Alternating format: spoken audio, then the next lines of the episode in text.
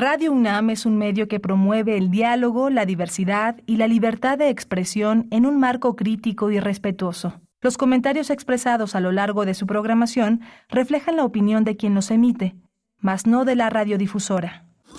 Radio UNAM presenta Primer Movimiento, El Mundo desde la Universidad.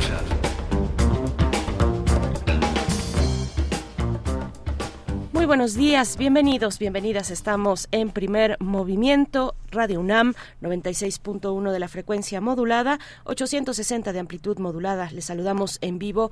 Estaremos con ustedes hasta las 10 de la mañana con el equipo que se encuentra en cabina, eh, Jesús Silva en la operación técnica de la consola, Antonio Quijano, nuestro jefe de noticias, Miguel Ángel Quemain en la conducción de este espacio, donde tendremos hoy, esta mañana, mucha literatura. Miguel Ángel, ¿cómo estás? Hola, Berenice, buenos días, buenos días a todos nuestros radios escuchas, pues sí, vamos a tener eh, eh, el comentario de un libro que se llama Vista Chinesa, que escribió Tatiana Salem Levy, pero no vamos a hablar con la autora, vamos a hablar con la traductora, una joven, una joven catalana que traduce del inglés y del portugués, que estudió filosofía y teología y ciencia de las religiones.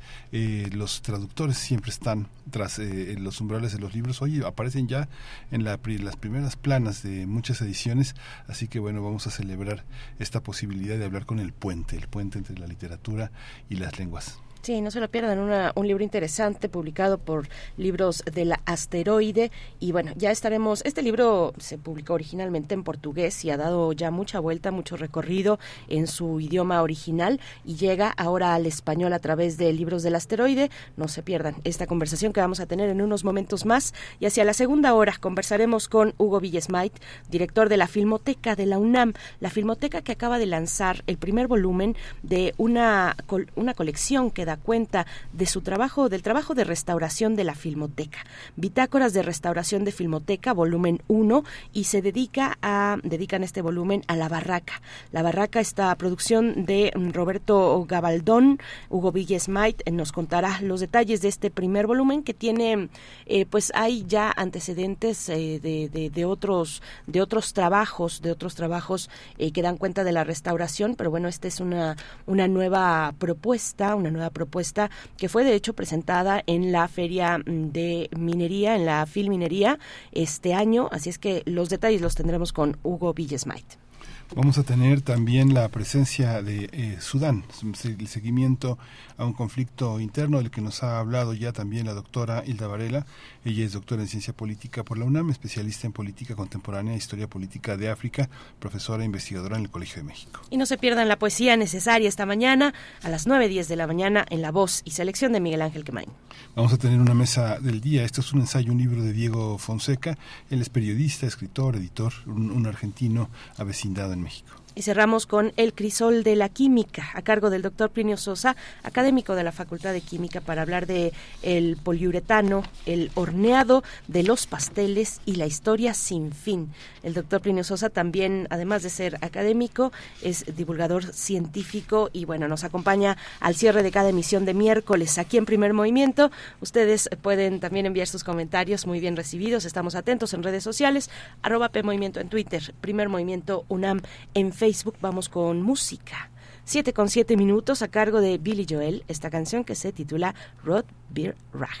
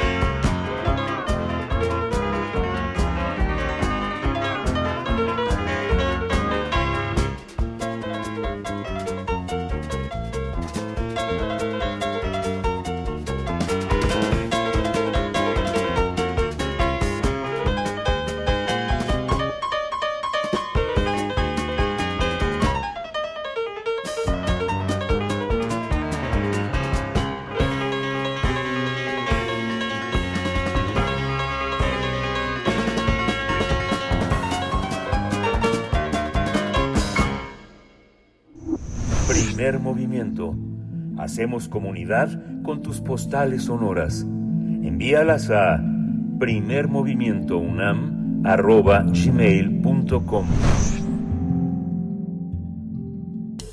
Toma nota y conoce nuestra recomendación literaria. Vista Chinesa es un mirador eh, en Río de Janeiro, pero también es el título de la novela de la escritora brasileña Tatiana Salem Levy. Es una historia, es la historia de Julia que a través de una carta le cuenta a sus hijos la violación que sufrió años antes en el bosque del parque de la Tijuca, a las afueras de la ciudad. La violación de Julia sucede en 2014, cuando se vivía una euforia y esperanza ante la celebración del Mundial de Fútbol y los Juegos Olímpicos. La protagonista de Vista Chinesa es una joven y prometedora arquitecta encargada de diseñar el campo de golf de la villa de la futura Villa Olímpica. Es a lo largo de 168 páginas que el lector acompaña a Julia en el largo camino que tendrá que recorrer para superar esa experiencia desde el dolor y los sentimientos de vergüenza y culpa, pasando por la investigación policial en una sociedad donde ser pobre basta para parecer sospechoso, hasta la recuperación del cuerpo y su sexualidad. Pues vamos a conversar sobre Vista Chinesa, novela de la escritora brasileña Tatiana Salem Levy, y nos acompaña Mercedes Vaquero Granados, traductora de inglés y portugués. Ella es licenciada en filosofía, en teología y máster en ciencias de las religiones, traductora de Vista Chinesa. Mercedes Vaquero Granados, bienvenida a Primer Movimiento, a Radio UNAM. Buenos días, buenas tardes para ti. Muchas gracias. ¿Cómo estás? Hola, buenas tardes buenos días para vosotros. Gracias, Mercedes, por, por este, darnos la oportunidad de conversar contigo sobre un libro muy contemporáneo de la literatura portuguesa, pero sobre todo brasileña, que el brasileño pues es una es una este, pues, es un idioma, ¿no? ¿Cuáles son las dificultades de esta de esta novela? ¿Qué es lo que en el territorio del lenguaje nos ofrece? Eh, la dificultad mayor que tuvo a la hora de traducirlo es que, como bien habéis dicho, me ha parecido escuchar, porque lo escuchaba muy lejos, el libro es una carta a sus hijos, eh, una carta de Julia.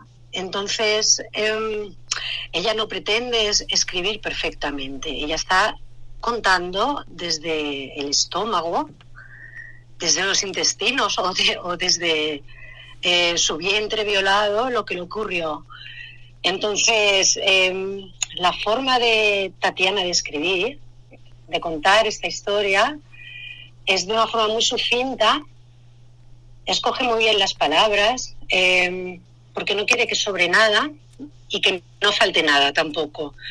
Eh, entonces la forma de, de, escribir, la forma de puntuar es diferente a lo que es una novela normal y convencional. Y bueno, ese, digamos que fue como el mayor reto a la hora de, traducir la novela. Mercedes, este libro ya tuvo pues una, una larga travesía, un, largo recorrido en su lengua original. Eh, ¿cómo, que, que, nos puedas contar un poco de esa recepción que ha tenido, eh, qué expectativas se tienen también ahora con la traducción al español, pero primero esa otra parte, el recorrido que ha tenido esta obra, que nos cuentes un poco más también eh, tú como traductora, de tu trabajo con, con Tatiana, de la cercanía que puede tener una traductora con, la autora. Sí, en, Brasil, el, bueno, el libro ha sido muy bien recibido. Tatiana ya es conocida en Brasil porque ganó con un, libro anterior, A llave de casa, ella ganó el premio Sao Paulo y quedó finalista del premio Jabuti. Entonces ya en Brasil es bastante conocida. Y este libro, eh, bueno, pues ha, ha causado bastante revuelo en Brasil por el tema que trata, eh, por el tema que trata y por Brasil ser el país que es, donde la violencia es eh, tan evidente, ¿no? Y, y, también porque se habla de se habla, se habla de, una violación, que de las violaciones no se hablan, porque las mujeres se avergüenzan de contarlo. Yo creo que este es el gran valor del libro, además.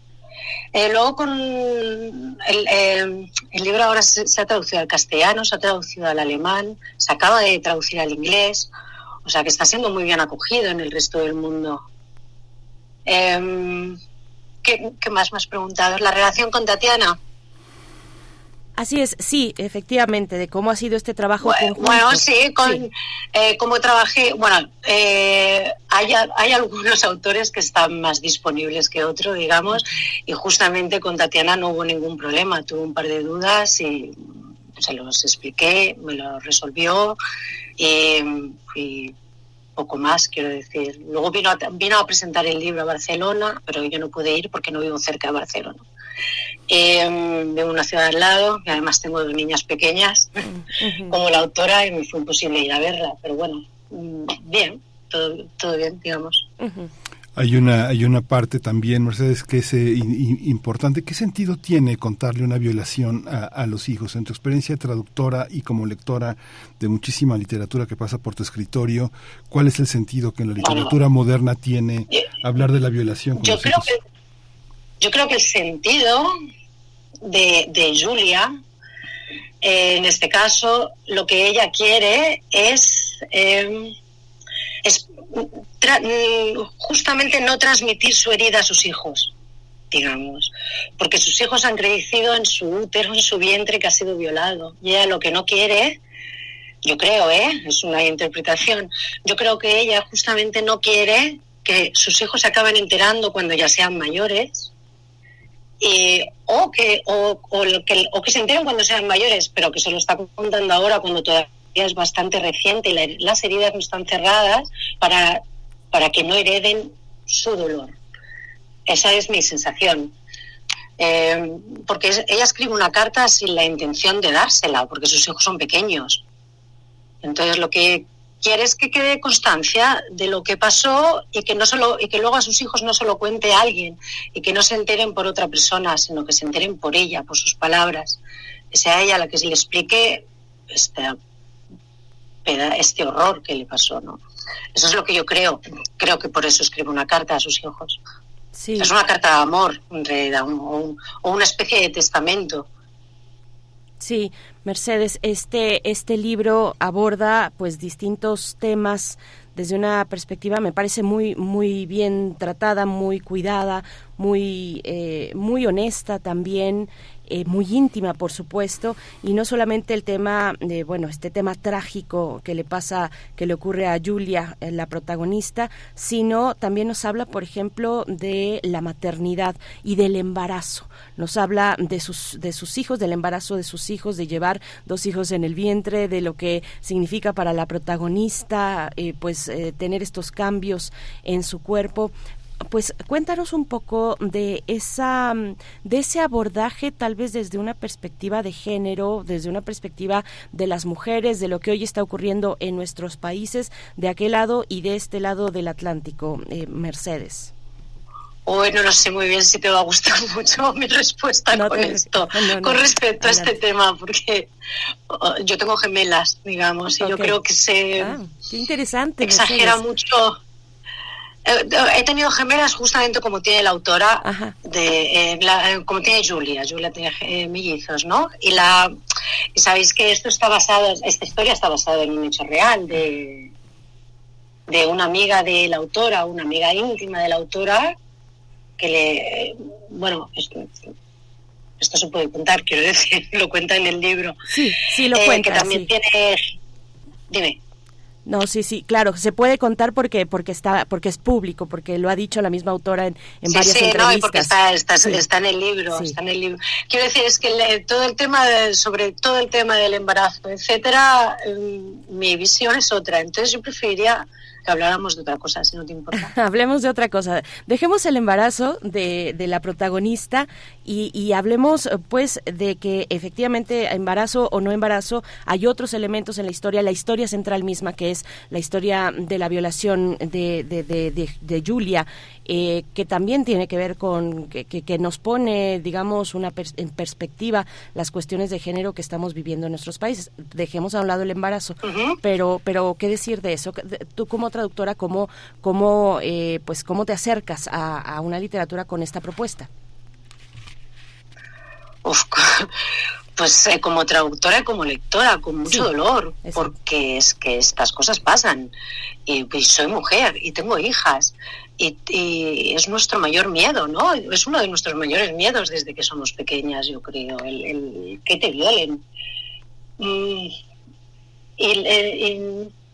y, entonces, el, libro está tan bien explicado, o sea, tan, tan bien contado, em, que es que eh, bueno, yo acababa llorando, había escenas que acababa llorando de, mientras estaba traduciendo, tenía que parar, tenía que levantarme, tenía que respirar, porque es que es muy, mm, es que es muy bestia lo que cuenta. Y, sabes que es verdad, que está, no, sabes, no solo sabes que es verdad porque está basado en un hecho real, em, sino porque sabes que está aconteciendo continuamente en todas partes, en Barcelona, en, Ciudad de México, en Río, en, ¿sabes? Y, y con mucho enfado con mucho enfado que siga pasando todo esto.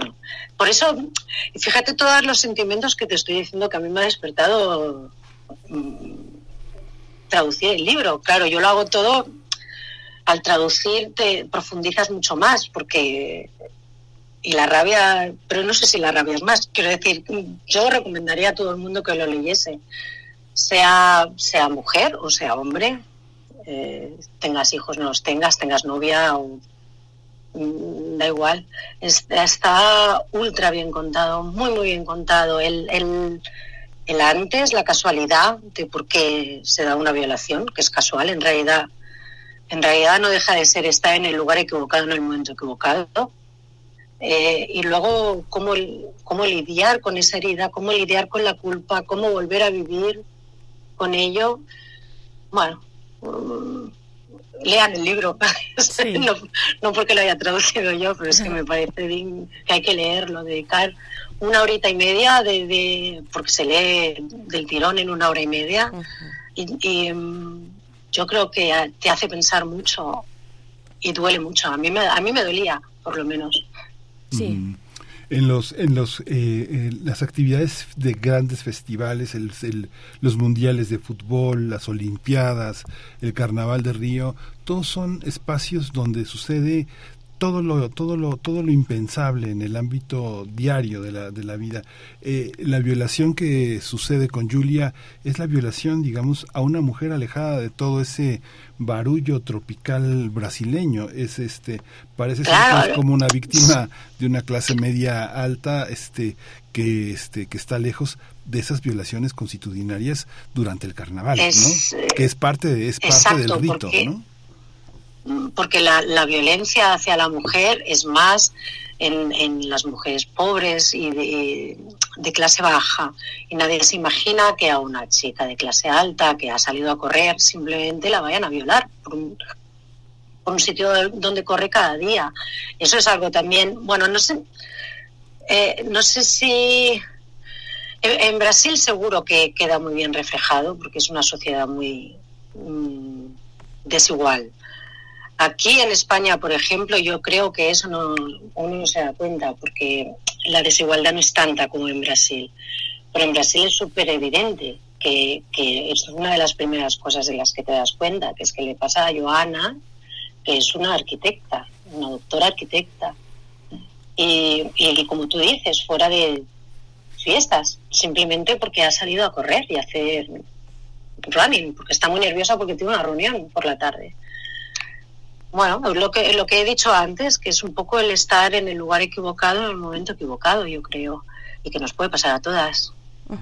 Sí, eh, Mercedes también, bueno, me, me, pues me interesó mucho la parte en la que ella, la protagonista Julia, eh, que está de vacaciones, despejándose un poco, eh, bueno, primero, primero cuando todo tu alrededor o las personas cercanas intentan darte una meta, intentan que, sigas adelante apoyándote de alguna manera, eh, eh, con, con, su esposo, bueno, se van de vacaciones y ahí ella tiene distintas reflexiones, se van, vienen, vienen a México precisamente, a Tulum, a un lugar eh, a, un, lugar pues paradisiaco entre la playa y las ruinas también. Ella habla de las ruinas y a mí me llamaba la atención cómo la protagonista se mm, eh, está no sabe si ese recuerdo constante, persistente de, ese episodio trágico en su vida, el de la violación, no sabe si ha tomado vida propia o si es ella misma la que lo trae constantemente en la memoria. Me llama la atención cómo se va desarrollando, cómo, cómo la protagonista va construyendo su propia narrativa constantemente, su propia eh, eh, narración sobre aquel momento eh, trágico.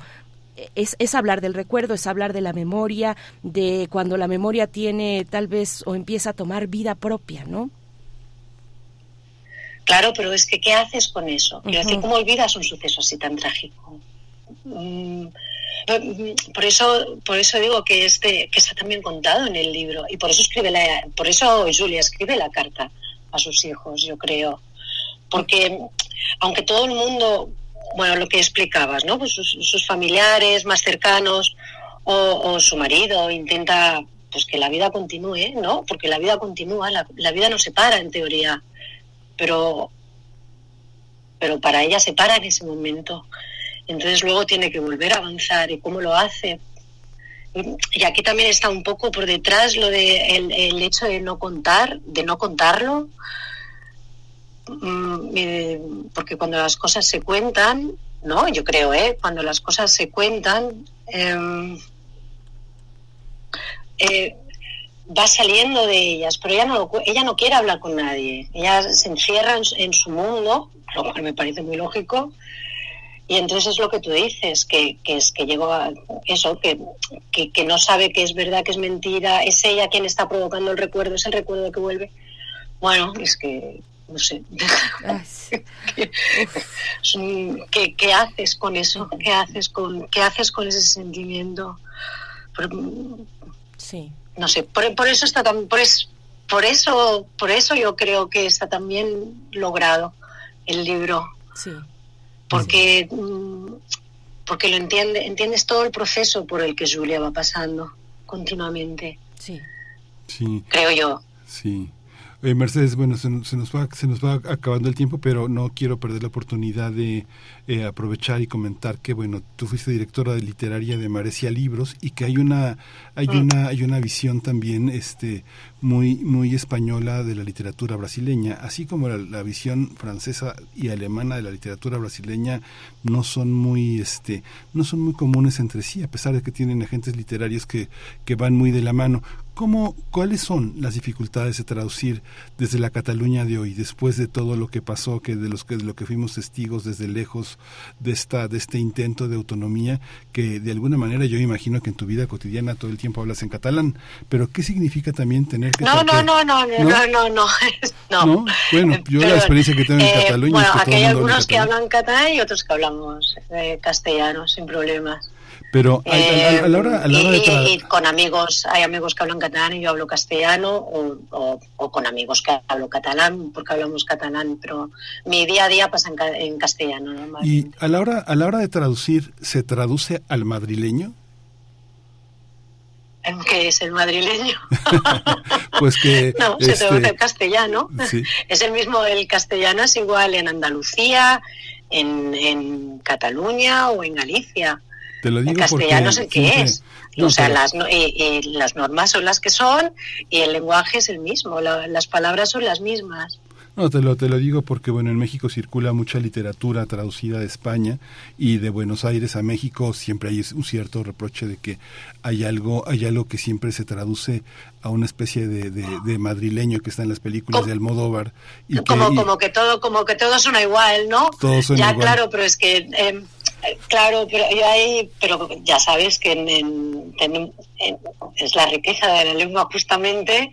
Yo creo que es culpa de la riqueza de la lengua esto, porque eh, yo no puedo poner ciertos verbos que para nosotros significan una cosa y que en, Argentina significan otras completamente contrarias. Entonces, mm, puede ser, puede ser que, que haya cierta uniformidad mm, para vosotros de todas formas, he de decir que a la hora de traducir del portugués, eh, a mí me gusta mucho traducir del portugués, porque mm, ellos tienen un lenguaje muy rico y entonces em, si tú traduces los verbos, si tú traduces, ellos utilizan verbos y palabras que también nosotros tenemos en castellano o muy similares y si los traduces muy parecidos, el castellano, la traducción gana en, em, riqueza literaria. No sé si lo estoy explicando bien.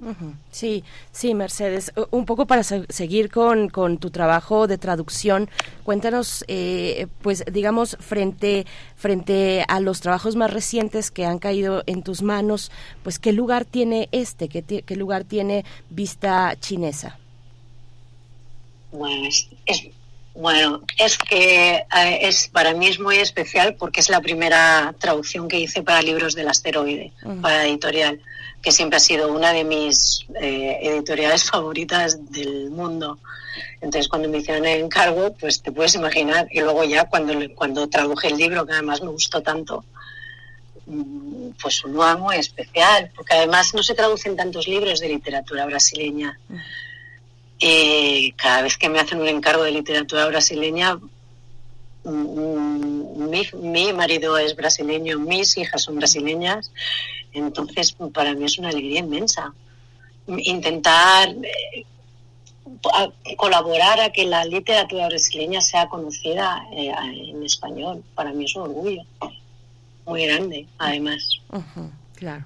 Pues qué, qué, interesante, mucha vida a la literatura brasileña. ¿Quiénes son, qué nombres, qué nombres, qué, qué, nombres de la literatura brasileña tenemos que estar atentos que no están todavía circulando activamente en nuestra lengua? yo qué sé, mira, desde Paulo Scott, eh, Daniel Galera, que yo lo he traducido y no lo conoce nadie, y a mí me parece absolutamente maravilloso eh, Aquino, que aquí no lo conoce nadie tampoco, eh, Paula Gicobate, eh, mm, Miseline Beruschi, eh, Carrascosa, no sé, es que hay tantos, que hay tantos, hay tantos, hay tantos, tantos, tantos que es que no, que, que, no sé, que es que no llegan aquí. No sé, yo creo, no sé muy bien por qué es. Una parte de mí cree que es porque hay muy pocos editores que leen portugués. Mm. Eh, y luego no sé, no sé por qué, no sé en México, ¿eh? pero aquí, eh, aquí, en España cuesta, eh, le está costando mucho a la literatura brasileña meter, meter un piececito y, que la gente se anime a leerlo y a comprarlo. Mm, con lo fácil que es, o sea, todo el mundo conoce la música. Yo siempre he puesto, siempre pongo el mismo ejemplo. Todo el mundo conoce 20.000 cantantes brasileños y 20.000 canciones brasileños y autores de y autores brasileños no conoce casi nadie. Aparte de los grandes, claro, pero bueno, poco a poco, poco a poco. Yo estoy colaborando a ello un poquito.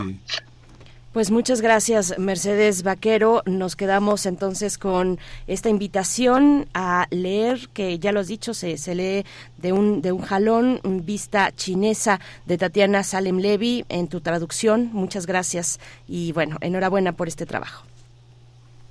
Muchas gracias, Berenice y Miguel Ángel. Muchas gracias a los dos. Muchas gracias a ti. Hasta pronto. Libros del asteroide publica esta, eh, eh, esta, esta novela, esta novela basada en hechos reales eh, con un tono pues muy cuidado, muy cuidado. Yo creo que digo, más allá del tema terrible que trata, pues es una novela muy muy bien muy bien escrita que como lectores pues vamos a eh, pues a encontrar la riqueza. No digo disfrutar en esa plenitud porque eh, pues el tema de nuevo el tema es complejo, pero pero sí que le vamos a encontrar la belleza en un en una literatura bien hecha y bien cuidada.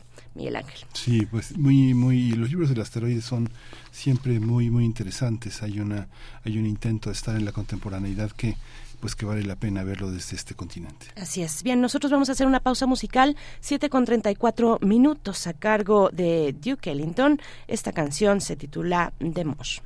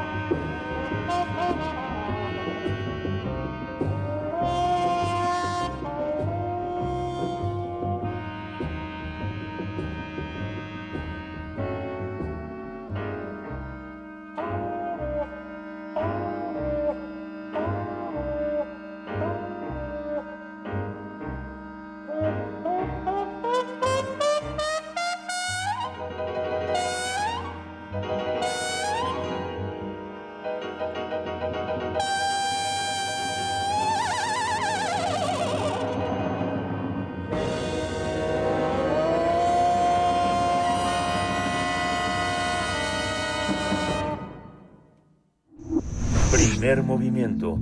Hacemos comunidad con tus postales sonoras. Envíalas a primermovimientounam.gmail.com Son las 7 con 41 minutos, estamos de vuelta y bueno, pues nosotros aquí en cabina, no sé ustedes, yo creo que sí sé, que seguro tienen un cafecito en la mano, nosotros tenemos aquí, Miguel Ángel Quemain tiene un té. Tengo un té. Es persona de, de tés, ¿no? eh, es, que no, es que no hay café muy elaborado a esta hora de la mañana aquí en Radio Nama elaborar un café. Sí, es complicado, es muy temprano. Llegamos muy temprano todo el equipo. Yo por eso traigo mi litro de café a un lado. De este lado, de este lado de la mesa, eh, pues corren eh, eh, intensas, intensas energías. Miguel Ángel, qué bueno que traes tu, té. Pero yo sé que hay muchos amantes del café por acá, así es que vamos a escuchar. Ustedes saben qué es lo que genera en nuestro cuerpo, lo que provoca el café en nuestro cuerpo. Vamos a escuchar de la revista Cómo ves, la revista de la UNAM dedicada a la divulgación científica, sobre todo para jóvenes, que en este, cargo, en, este caso la, narración que vamos a escuchar está a cargo de Marisol Rocha y eh, forma parte de la colección de Descarga Cultura UNAM. ¿Gustas un cafecito? Vamos a escuchar.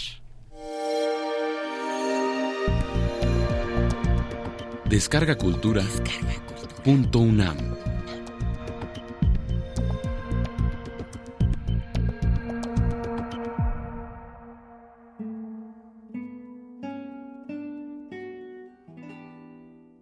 ¿Gustas un cafecito? Con esta frase en diminutivo, como acostumbramos los mexicanos, recibimos a quien nos visita para que se sienta en su casa. Para convencer o cerrar un negocio proponemos, ¿por qué no lo platicamos tomándonos un café? El cafecito de las amigas le da calor y color al chisme y a la plática. Los estudiantes, en tiempo de exámenes, no sobrevivirían sin taza sobre taza de café. Un café a media mañana nos da cuerda para seguir adelante en el trabajo. En nuestro pueblo, los velorios se realizan alrededor de una olla de café y se habla de cafetear al muerto. El caso es que ya sea en solitario o en donde hay reunión, el café armoniza los espíritus, calienta cuerpos y almas enciende la conversación y vigoriza el entendimiento.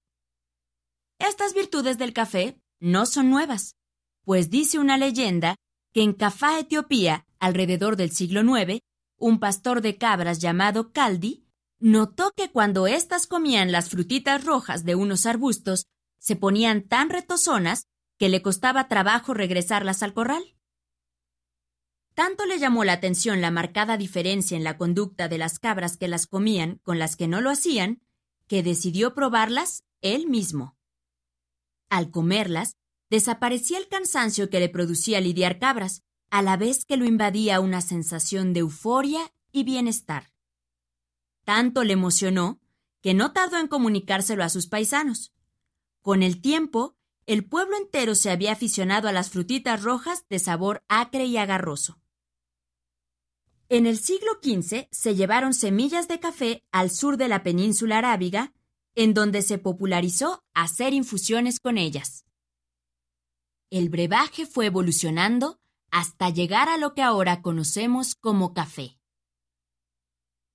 Esta bebida llegó para quedarse en la cultura árabe y sus propiedades estimulantes fueron consideradas patrimonio del Islam. A principios del siglo XVII, unos marineros holandeses se robaron unas semillas en el puerto de Adén y fue así como llegó esta planta a Europa. Se sembraron en los invernaderos del Jardín Botánico de Ámsterdam y de sus frutos se hicieron las primeras tazas de café para la realeza holandesa. La sociedad parisina probó con repugnancia y desprecio sus primeras tazas de café, cuando Solimán Aga, embajador turco ante el rey Sol, lo introdujo en la corte de Versalles. Años después, el burgomaestre de Ámsterdam regala a Luis XV unas semillas que son cultivadas en el Jardin des Plantes de París. El rey consideró la dificultad de cultivar café en el clima de Francia y encomendó a un oficial naval llamado Matthew Gabriel de Clue el cuidadoso transporte y cultivo de unas pequeñísimas plantitas sembradas en caja de vidrio, como invernadero, en la colonia francesa de Martinica. Un tormentoso viaje prolonga la travesía al grado que el agua de bebida llega a escasear, y por varios días Lecliu comparte su vaso de agua diario con aquellos minúsculos cafetos, progenitores de nuestros cafetales americanos. De las Antillas llegó a México en 1790 y son Agualulco y Acayucan en Veracruz los lugares en donde se inició su cultivo. Cada cultura encontró desde la antigüedad en alguna planta el estimulante que le permitiera vencer el cansancio y dar calor a la convivencia. Así como el mundo árabe lo encontró en la cofea arábica, los asiáticos lo encontraron en la Camellia sinensis, con cuyas hojas prepararon infusiones de té desde 2800 años antes de Cristo. La costumbre de tomar té llegó a Inglaterra en 1669 y desde entonces no pueden vivir sin a nice cup of tea equivalente a nuestra tacita de café. Las culturas mesoamericanas encontraron el mismo efecto en la teobroma cacao, mientras que en Sudamérica fue en la hierba mate del Lex paraguayensis. En Venezuela se prepara una pasta desecada a partir de una planta llamada guarná, Paulinia cupana, la cual cumple con la misma función. Hoy sabemos que la sustancia que ponía retozonas a las cabras y eufórico al pastor, y que se encuentra en aquellas plantas que se emplearon para hacer bebidas estimulantes, es la cafeína. Esta fue extraída de las semillas del café y posteriormente, en 1895, sintetizada por Fischer, un brillante químico alemán. Pero es hasta casi 100 años después, en 1982, cuando se empieza a saber cómo actúa la cafeína al llegar a nuestro sistema nervioso y por qué nos quita el sueño. En los últimos años, hemos estado inundados de información sobre los efectos positivos de la cafeína, así como de los daños inimaginables que puede causar y la adicción que puede provocar. Estas informaciones contradictorias solo han logrado confundir a todos aquellos que gustan de tomar café. ¿Cuál es la realidad? Para poder contestar a esta pregunta, es necesario conocer la trayectoria que sigue la cafeína en nuestro cuerpo y el efecto que en él produce. Todas las células del cuerpo, para realizar sus funciones, necesitan energía. Esta les llega por medio de una molécula llamada ATP, que son las siglas en inglés del trifosfato de adenosina. El ATP es un portador de energía y para poder liberarla se va desprendiendo de los grupos fosfato. Después de una gran liberación de energía, queda la adenosina sola. Esta se une a receptores específicos que se encuentran en células localizadas en cierta parte del cerebro. Al realizarse esta unión, disminuye la actividad de las células nerviosas y esto induce a la somnolencia. La adenosina se une a su receptor en una forma similar a como se unen las piezas de un rompecabezas. La forma tridimensional de la molécula de adenosina encaja perfectamente en la molécula del receptor. Es como una llave en una cerradura. Una vez unidos adenosina y receptor, la célula produce el efecto de somnolencia. La molécula de cafeína tiene gran semejanza en su forma tridimensional a la de adenosina. Esto permite que la cafeína pueda hacerse pasar por adenosina y debido a esto se une a los receptores. Sin embargo, no habrá disminución de la actividad nerviosa y por lo tanto no habrá somnolencia. El receptor se dejó engañar, no así la célula nerviosa. Aunque haya suficiente adenosina, ésta no podrá unirse a los receptores mientras estén bloqueados con cafeína. Se me fue el sueño. El insomnio es solo la primera etapa de una serie de sucesos que provocará la cafeína. Al aumentar la actividad neuronal en el cerebro, la hipófisis, que es una glándula de secreción interna situada en la parte central del cerebro, considerará que hay una situación de emergencia y ordenará la liberación de adrenalina. La adrenalina es una sustancia que pone al organismo en situación de alerta. Los músculos se tensan, los bronquios se dilatan y entra más oxígeno a los pulmones, el ritmo cardíaco aumenta. Este conjunto de sucesos fisiológicos provoca una sensación de excitación que puede ser de bienestar. Por eso después de esa taza de café, el cansancio desaparece, se puede continuar trabajando, la plática se hace más ágil y amena. ¿Quién podría llamar negativos a estos efectos del café? El problema de la cafeína son sus efectos a largo plazo pues una vez que se ha consumido la adrenalina liberada, queda una sensación de cansancio y depresión. Si entonces se toma más café para recobrar la sensación de bienestar, el organismo estará en un estado de alerta prolongado que cambiará la sensación de bienestar por una de irritación, angustia y depresión. Una taza de café de tamaño normal contiene 100 miligramos de cafeína. La vida media de la cafeína en el organismo es de 6 horas. Esto significa que si tomas dos tazas de café, es decir, 200 miligramos de cafeína, a las 3 de la tarde, 6 horas después aún permanecen en tu organismo 100 miligramos. Aunque quizá sí puedas conciliar el sueño, es probable que no se trate de un sueño profundo y reparador.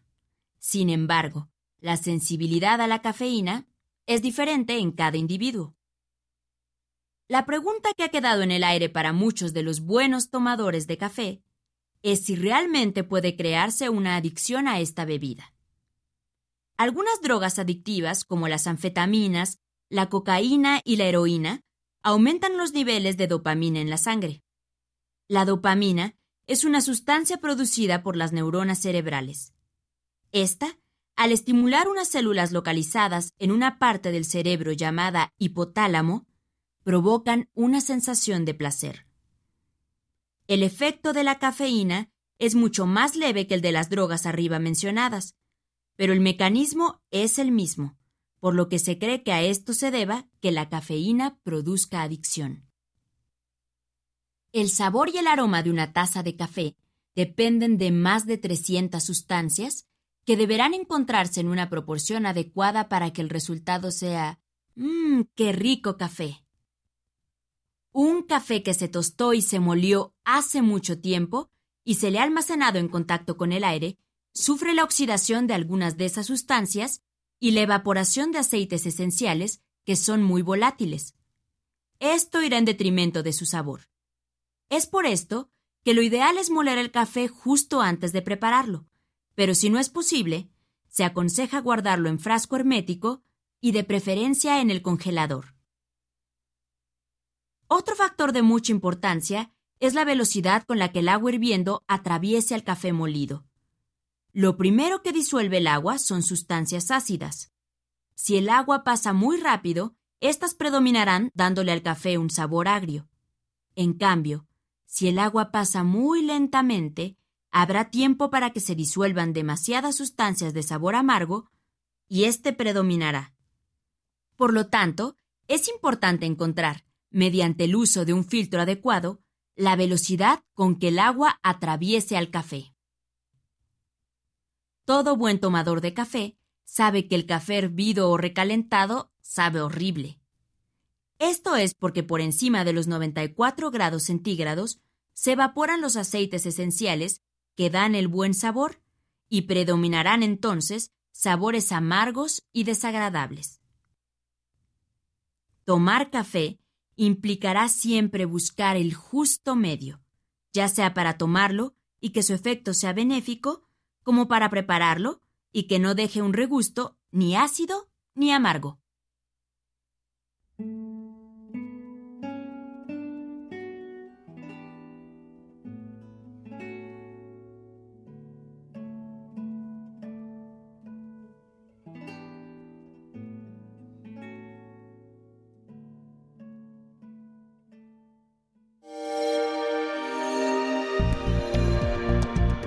Descarga Cultura. Punto UNAM.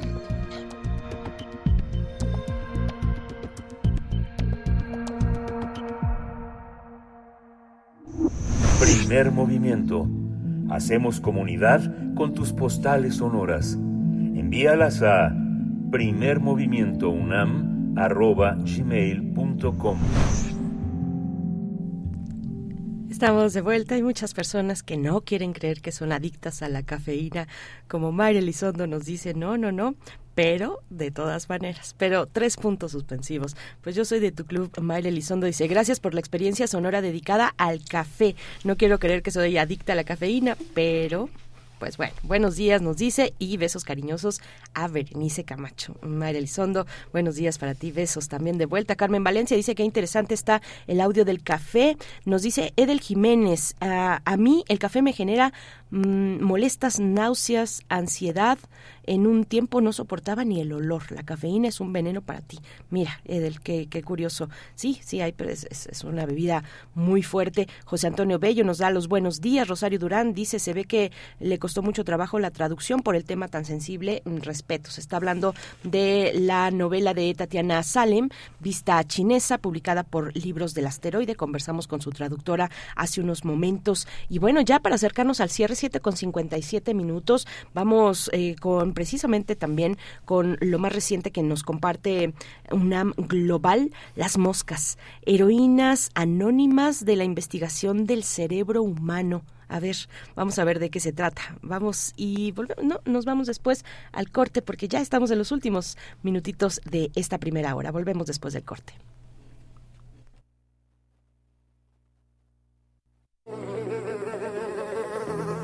Las moscas han sido objeto de estudio de los científicos desde hace más de 100 años. Muchas de las cosas que se han descubierto en las moscas han servido para verlo en otros organismos, incluyendo los humanos. Su tamaño, practicidad y lo económico que resulta mantenerlas y criarlas las hace un fascinante modelo de investigación. Hay muchos genes que se llaman con el nombre que se les dieron en la mosca y así se llaman también en humanos porque tenemos los mismos genes, o sea, compartimos algo así del 62% de los genes. ¿no? Sea, un montón.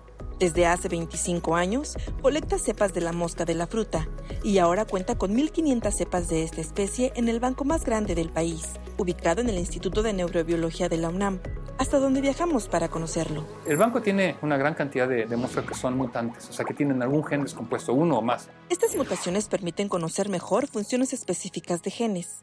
Pues si yo tuviera un carro y le quito el volante y digo, a ver qué le pasa al carro cuando no tiene volante. Sí se puede encender, puede puede irse hacia adelante, ¿no? Pero no puede uno girar las llantas, porque eso es lo que hace el volante. Entonces ahí dice, ah, entonces el volante sirve para girar las llantas.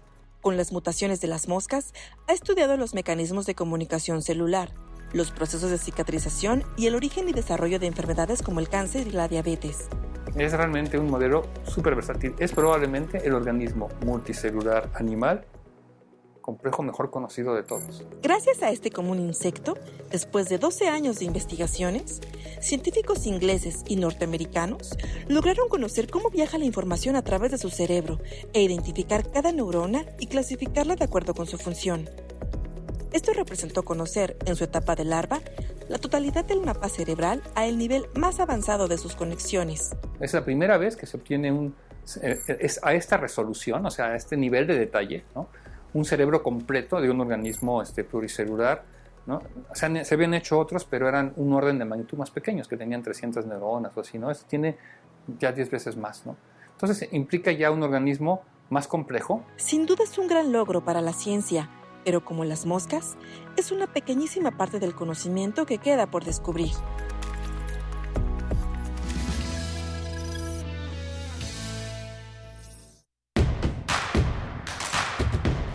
Síguenos en redes sociales. Encuéntranos en Facebook como Primer Movimiento y en Twitter como arroba PMovimiento. Hagamos comunidad.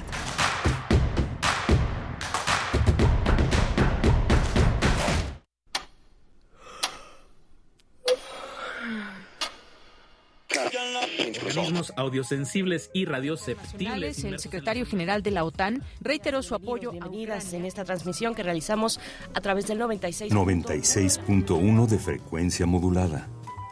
860 de amplitud modulada.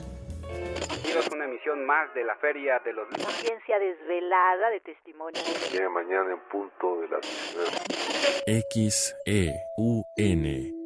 Radio UNAM. Experiencia sonora.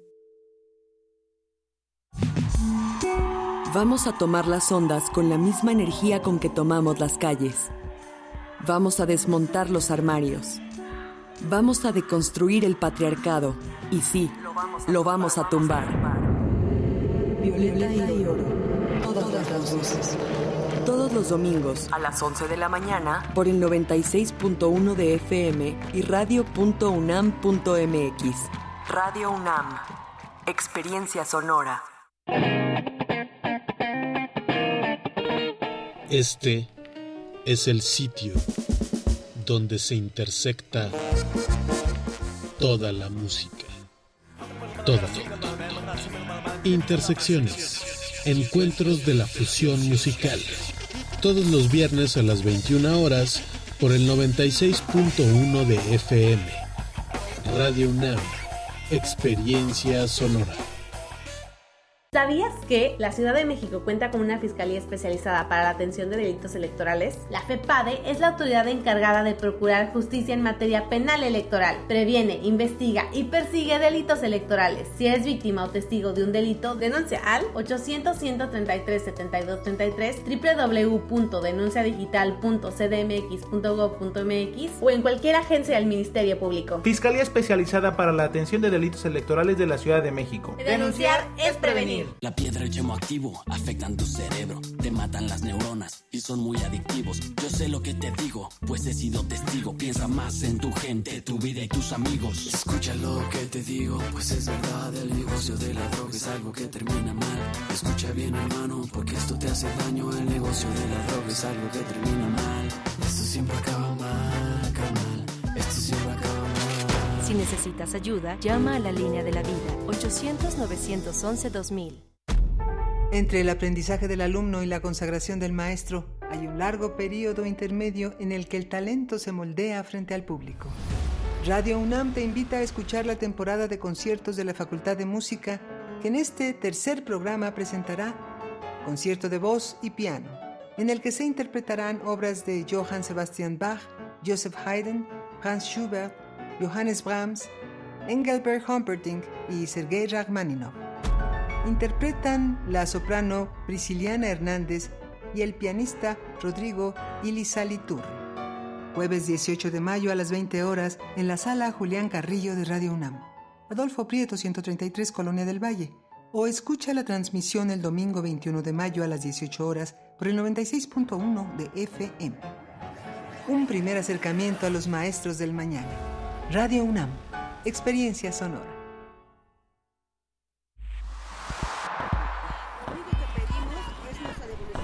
Un mundo raro.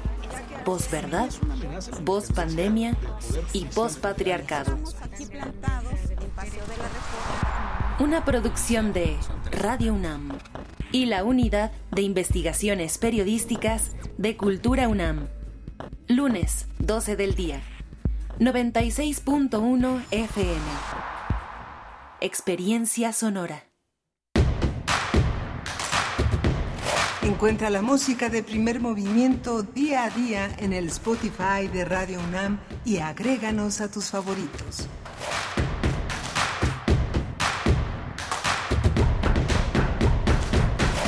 Hola, buenos días. Ya son las 8 de la mañana con 5 minutos en esta mañana, en esta mañana de 17, 17 de mayo. Estamos en primer movimiento en, en Radio UNAM, en Adolfo Prieto 133, haciendo comunidad con la radio michoacana, con la radio Nicolaita, la radio, esta gran radio universitaria que está a punto del medio siglo y que celebramos todos los días de 8 a 9 de la mañana. Rodrigo Aguilar está en la producción ejecutiva y hoy está el señor Jesús Silva al frente de, la, de, la, de los controles técnicos en nuestra cabina. Berenice Camacho, nuestra conductora, al frente de la conducción. Querida Berenice, buenos días. Hola, Miguel Ángel Quemain, buenos días, buenos días, Radio Nicolaita, en el 104.3 de la FM, que podemos, nos, nos permite asomarnos a Morelia, saludarles cada mañana de 8 a 9.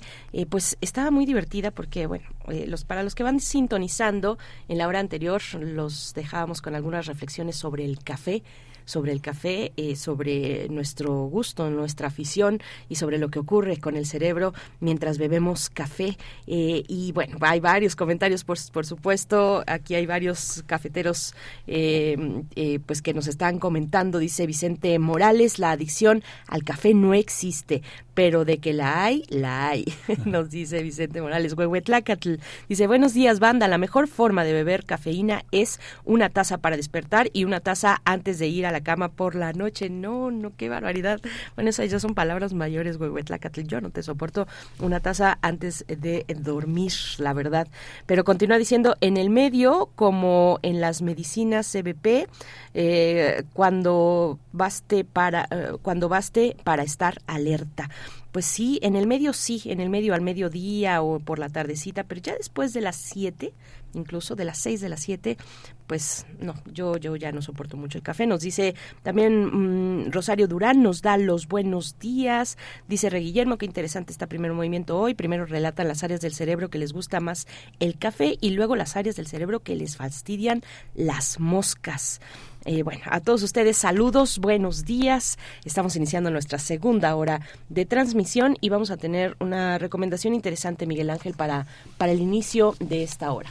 Sí, vamos a hablar, vamos a hablar de los productos eh, fílmicos y literarios que tiene la Filmoteca de la UNAM. Vamos a conversar con Hugo Villesmait. Las bitácoras de restauración de la biblioteca de la Filmoteca de la UNAM abren con el volumen 1 La Barraca de Roberto Gabaldón. Ayer tuvimos la oportunidad de hablar con Carlos Martínez Azad sobre la tercia, la tercia de reyes de, la cinematografía nacional que es Espota, Luis Espota, José Revueltas y Roberto Gabaldón. Pues hoy vamos a tener ese. Pero además la Filmoteca eh, está también con una gran cantidad de actividades muy importantes que también ah, hacen posible que la cercanía de la universidad con la sociedad a través del cine sea, sea muy, muy importante. Eh, producciones, eh, eh, cápsulas, investigación, publicaciones. Muy rico todo lo que tiene que decirnos el día de hoy este Hugo Villa. Hugo Mike, director de la Filmoteca de la UNAM, y tendremos después en la nota internacional un acercamiento y seguimiento a Sudán. Ya hemos comentado con la doctora Hilda Varela y nos estará acompañando una vez más. Ella es doctora en ciencia política por la UNAM, especialista en política contemporánea e historia política de África y es profesora del Colegio de México, profesora investigadora del Colegio de México, miembro del SNI. Vamos a hablar de Sudán, un seguimiento al conflicto interno que se agrava, que parece no tener salidas próximas y que está, pues, mientras tanto, incrementando una crisis humanitaria muy importante en Sudán. Vamos a tener esos los temas, los temas para esta hora, 8 con 9 minutos. Vamos ya con nuestra nota del día. De festivales, ferias y más. Recomendaciones culturales. Desde hace 63 años, la Filmoteca de la UNAM se ha encargado del rescate, la restauración, la preservación, la difusión y la exhibición de la cultura cinematográfica, tanto en lo nacional como en el mundo. Ahora, en colaboración con la Academia Mexicana de Ciencias y Artes Cinematográficas, presenta Bitácoras de Restauración, volumen 1, dedicado al largometraje La Barraca, de Roberto Gabaldón, uno de los cineastas más destacados e importantes del cine mexicano. En esta cinta, que se estrenó en 1944, está basada en la obra de Vicente Blasco Ibáñez y adaptada al guion por Libertad Blasco Ibáñez, su esposa y Paulino Masip. Esta obra cuenta la historia de una familia errante que se instala en una barraca abandonada en una comunidad valenciana en España durante el siglo XIX, la España rural. Este año este acto es visto como una provocación para los lugareños quienes se comportan de manera hostil con los recién llegados. Cabe señalar que este filme obtuvo el Ariel de Oro a la mejor película y nueve premios más en la primera entrega que realizó la Academia, un año después de haber surgido. Y posteriormente, desde 2016, inició el proceso de restauración de la barraca por iniciativa de la Academia Mexicana de Ciencias y Artes Cinematográficas. En los talleres y la laboratorios de esa institución universitaria se hizo un trabajo de rescate fotomecánico, fotoquímico y de escaneo de imagen en resolución 2K, así como la digitalización de sonido. Finalmente, la Filmoteca trabajó en conjunto con Labo Digital a lo largo de más de un año para rehabilitar la película en su versión digital. Tendremos una charla esta mañana sobre la restauración de La Barraca, primer largometraje que ganó el Ariel a Mejor Película. Y este día nos acompaña Hugo Villesmait, director de la Filmoteca de la UNAM, con quien siempre es un gusto conversar. Hugo Villa Smite, bienvenido, como siempre, a Primer Movimiento. ¿Cómo estás? Hola, ¿qué tal? ¿Cómo están? Mucho gusto en estar con ustedes. Pues mucho gusto, Hugo, Hugo Villesmait, porque bueno, hay muchísimas cosas para, para hablar de la Filmoteca y una de las primeras, pues es este volumen 1, que además se hace con la, con la Academia de Cine, que además ahora está, está presidida por una universitaria que es una mujer de teatro y una mujer de cine, que es eh, Leticia Aguijara, y que es eh, muy, muy interesante tener esa, esa posibilidad de una colaboración tan franca, tan abierta y de tanto rescate, Hugo. Así es, eh, trabajar muy de cerca con la academia es muy importante. Eh, es un eh, órgano colegiado cuya principal visibilidad, por supuesto, es la entrega de los premios Ariel, pero que lleva a cabo un montón de otras actividades, eh, muchas de ellas con la, colaborando con la Filmoteca, por supuesto. Hace algunos años recordarán los jueves de cine que en los que se presentaron entrevistas personales con, con todos los ganadores del Ariel de Oro, que por cierto fueron muy oportunas porque dos de ellos ya fallecieron eh, y bueno, pues seguimos eh, restaurando películas relevantes para la historia del cine mexicano y para la historia específica de la academia y en este caso este pues muy contentos ya de haber sacado un cuaderno de, una bitácora de restauración de la barraca del maestro Gabaldón. Eh, Hugo Villa, el, eh, esta, esta bitácora tiene como antecedente o cómo se relaciona con los cuadernos de restauración de la Filmoteca, que también rescataron eh, largometrajes importantes, Tepeyac de 1917 y El Tren Fantasma del 26. Pues poco a poco se va formando ya una, una colección, el contenido es prácticamente el mismo, fue, un problema ahí de registro de título de, que tuvimos, eh, por lo que tuvimos que, ponerle a estas tácoras de restauración. Eh, como saben, se trata de una colección que presenta la película, que muy cortésmente los titulares de, los derechos nos dejaron ponerla ahí en, DVD, en la versión restaurada por la Filmoteca, pero además que contiene, eh, pues como justo un poco la, la, la prueba y la huella de la diferencia entre una película que se eh, digitaliza y una película que se restaura. Eh, las restauraciones de archivos tan especializados como la Filmoteca incluyen no solamente el, eh, devolverle al negativo original o a los materiales desde los que se genera la nueva copia, devolverles su viabilidad de ser vistos ahora en el mundo digital, sino que implican también una serie de esfuerzos de investigación que tocan al estado tecnológico que guardaba la industria del cine en el momento en el que la película fue eh, filmada, eh, por ahí también al eh, éxito que tuvo en estrenos o en corridas comerciales, en este caso la película fue muy relevante para la academia porque se trataba de la primera película que ganó un Ariel de Oro, que, que es el Ariel la mejor película, fue la primera entrega y además ganó otros nueve Arieles, entonces eh, pues fue como, eso es lo que se relata en esta bitácora que acompaña a la, al, DVD de la película. Por supuesto van a poder disfrutar las dos cosas eh, y, empaparse un poco de, cómo nace justo ese periodo de, la historia del cine mexicano que al que le llamamos el, la etapa de, de, oro del cine mexicano, ¿no? Este, creo que eso les dará como, como una idea mucho más clara de, por qué nace y cómo es que esa extraordinaria calidad narrativa y estética que siempre ha tenido eh, lo mejor del cine mexicano eh, nace justo en esos tiempos, ¿no?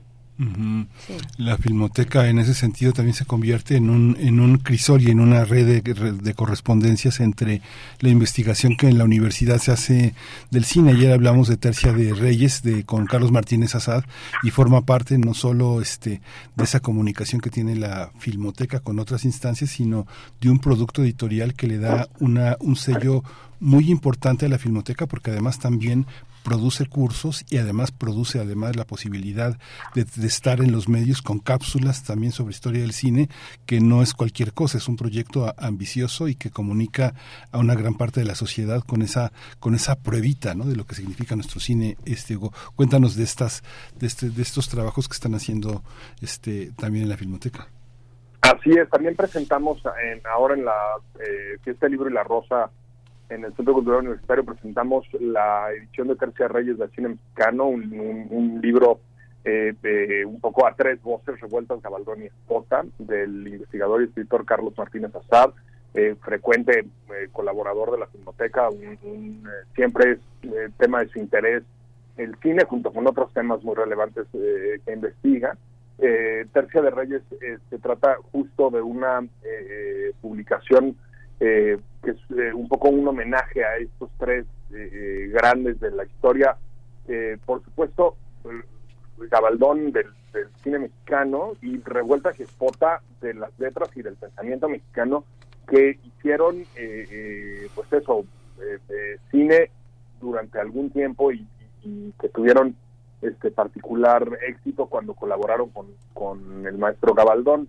Eh, va justamente eh, eh, en ese sentido, Tercia de, Reyes, eh, un poco rescatando componentes esenciales de los mejores momentos de la cinematografía nacional que suceden entre Manuel Ávila Camacho y, Miguel Alemán, definiendo algunos tópicos del cine mexicano, ¿no? El, el quizá de la comedia ranchera tradicional y entrando a pasos por la urbe y el, el, el proceso modernizador que al final de cuentas nunca terminó de llegar y parece que nunca termina de llegar a nuestro país.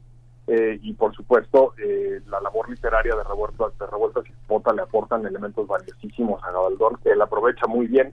Eh, y el maestro Martínez César nos lo relata de una, con una prosa muy fina en las cintas en las que los reunieron a los tres y que, y que los llevaron a colaborar. Hugo, Hugo, cuéntanos un poco más de, de lo que del significado de, la barraca en la carrera de Gabaldón. Eh, es una película además eh, bueno, peculiar en el sentido de que se desarrolla en un escenario como una barraca en Valencia. Y además también los eh, parte una parte del del, del, elenco del reparto vamos a encontrar en una buena parte personas actores actrices con ascendencia española no Así es, el, el, él escoge el tema eh, quizá en una forma de representación de, de a través de, esta novela de Blas Ibáñez, que, que, fue muy adaptado en la historia del cine, eh, lo escoge para poderlo eh, eh, adaptar y coincide con la llegada de diferentes formas y por diferentes tiempos de actores de origen español, en efecto. Eh, algunos habían llegado eh, los menos quizá eh, por el exilio en esta en esta película. Otros vinieron a rodar específicamente la, la, película. Y por supuesto también marca ahí una una pues potencia muy interesante del, cine mexicano la, y del propio Gabaldón la capacidad de reproducir este ambiente bucólico en, en unos llanos al norte de la ciudad pero además hacerlo con, eh, con una mirada que los vuelve universales, ¿no? Eh, este drama que escribe Blasco Ibáñez en, eh, en, en, Valencia se convierte en un drama que puede ser perfectamente adaptable a la movilidad social de la propia república y al proceso que, que estaba terminando de, de, sellar por ahí. Entonces, eh, creo que es una, un, gran ejemplo. Además significaba para Gabaldón su primera película dirigida. Él había ya trabajado, tenía 10 años trabajando como ayudante de dirección eh, en diferentes producciones. Él mismo relata que aprendió muchísimo de toda esa, eh, de toda esa carrera como técnico. que aprendió qué hacer y qué no hacer y aprendió a ver en el trabajo de los demás experimentados sus, propias eh, eh, sus propias formas narrativas y sus eh, propias formas de solucionar la, la, el contar la historia de una película. Pero también tenía como un poco una apuesta de, es esta o, no es ninguna no tenía que tener ese éxito de la primera película para poder eh, a partir de ella construir una carrera que después fue larguísima y expansiva y, muy y muy amplia. Entonces eh, había un, eh, sentido de destino en el trabajo que, que hizo Gabaldón y creo que le, se refleja muy bien porque además lo hizo de manera estupenda.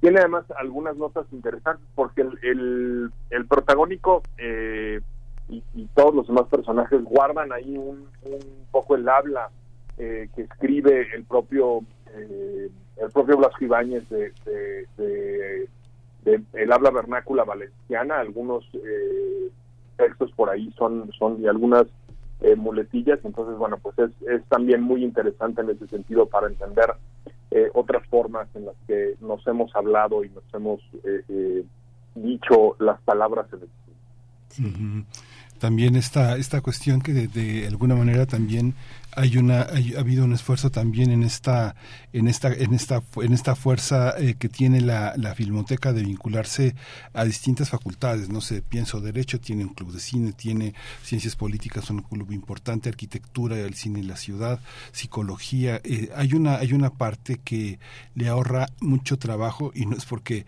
eh, un profesor floje sino que la la filmoteca ha trabajado muchísimo en algunos de los cursos que son fundamentales para entender tanto la historia del cine internacional como la historia del cine nacional. ¿Cómo está este esfuerzo, Hugo? ¿Cómo, cómo vincularse también a estas tareas que cada vez son, son, son mayores, forman parte de lo que es nuestra universidad y están para usarse, ¿no?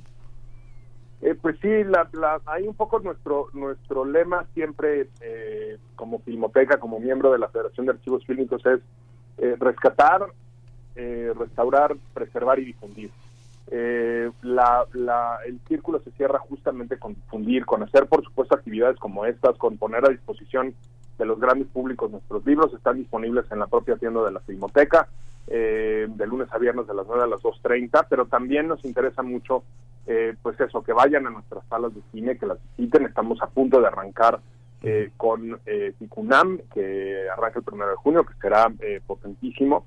Y esta semana tenemos un par de funciones ahí interesantes. Pasamos ladrones de bicicletas en un ciclo justo que sucede con, con Radio UNAM, del de, ciclo 52 por 24.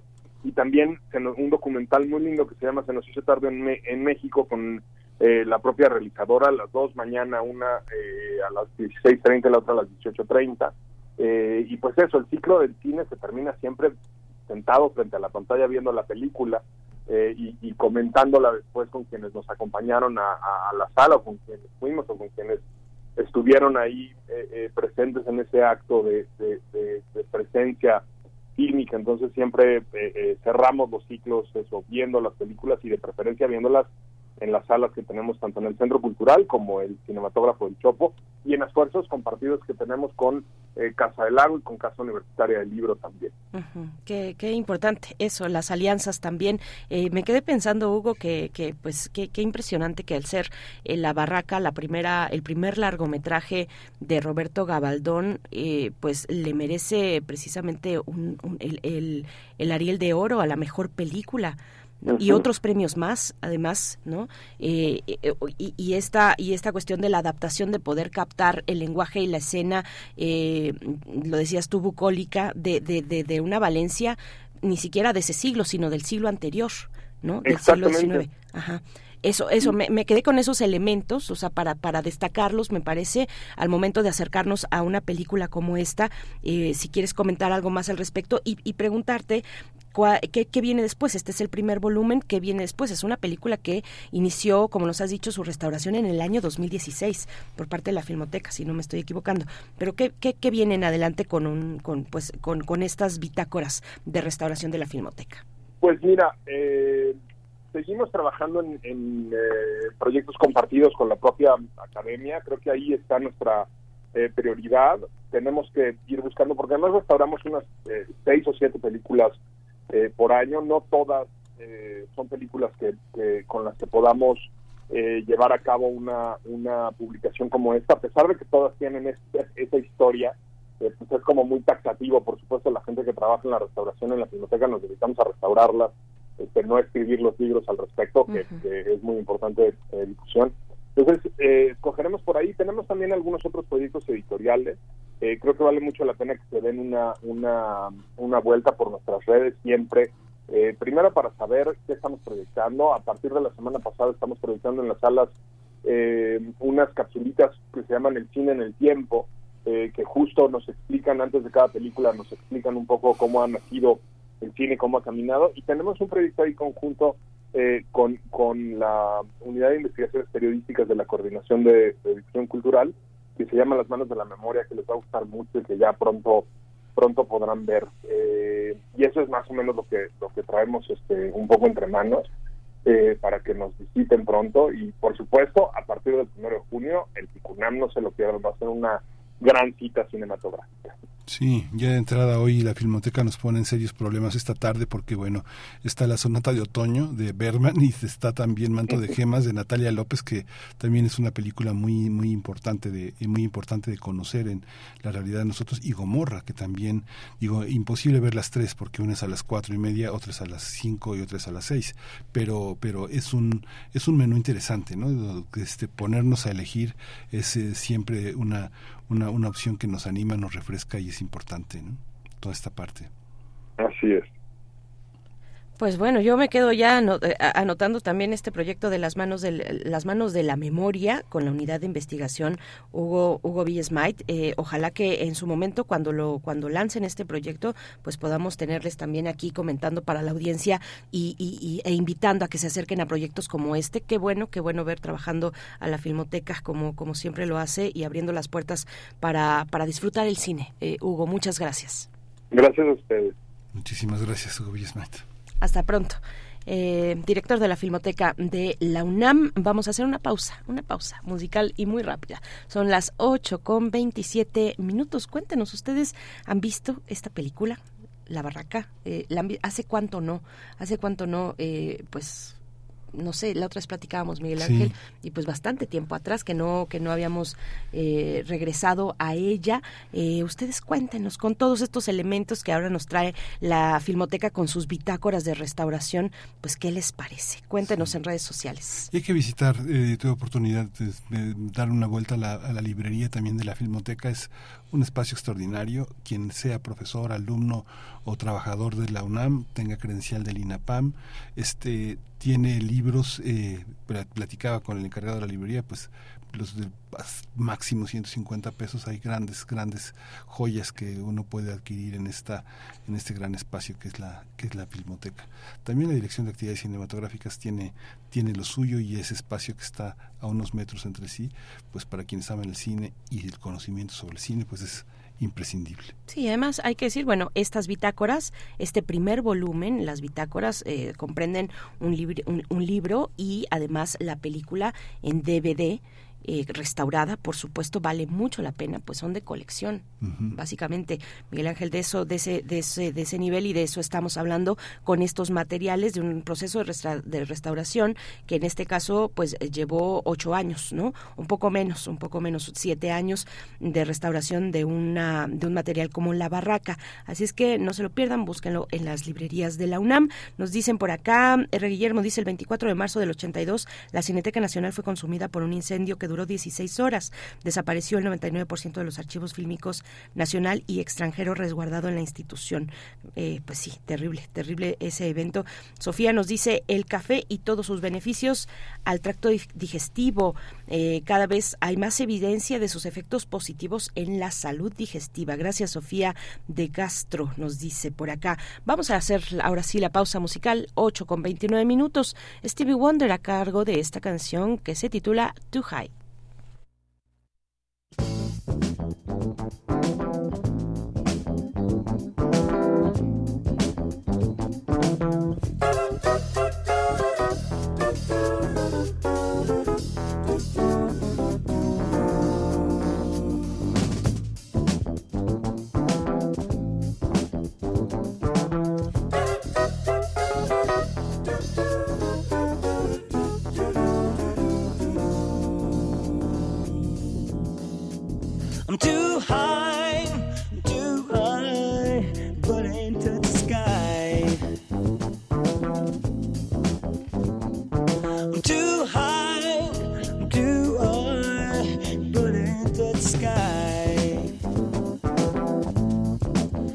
She's a girl in a dream. She sees a four-eyed cartoon monster on the TV screen. She takes another puff and says it's a crazy scene. That red is green. She's a tangerine. I'm too high, too high, ain't left ground.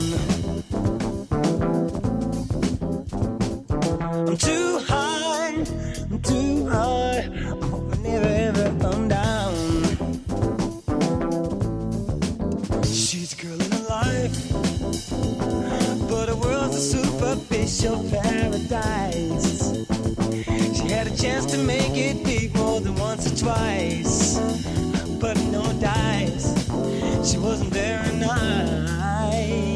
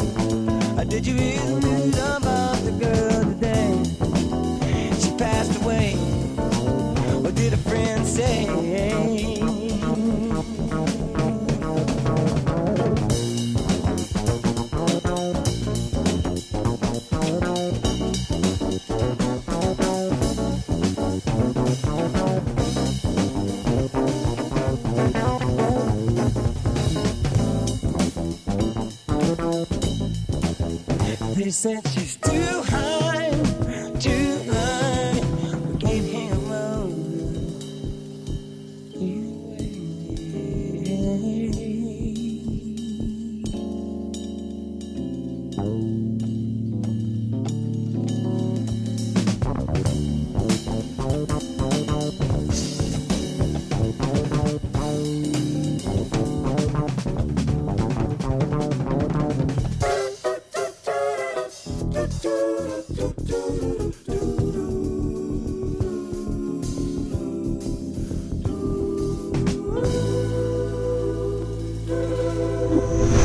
Movimiento. Hacemos comunidad con tus postales sonoras. Envíalas a primermovimientounam.gmail.com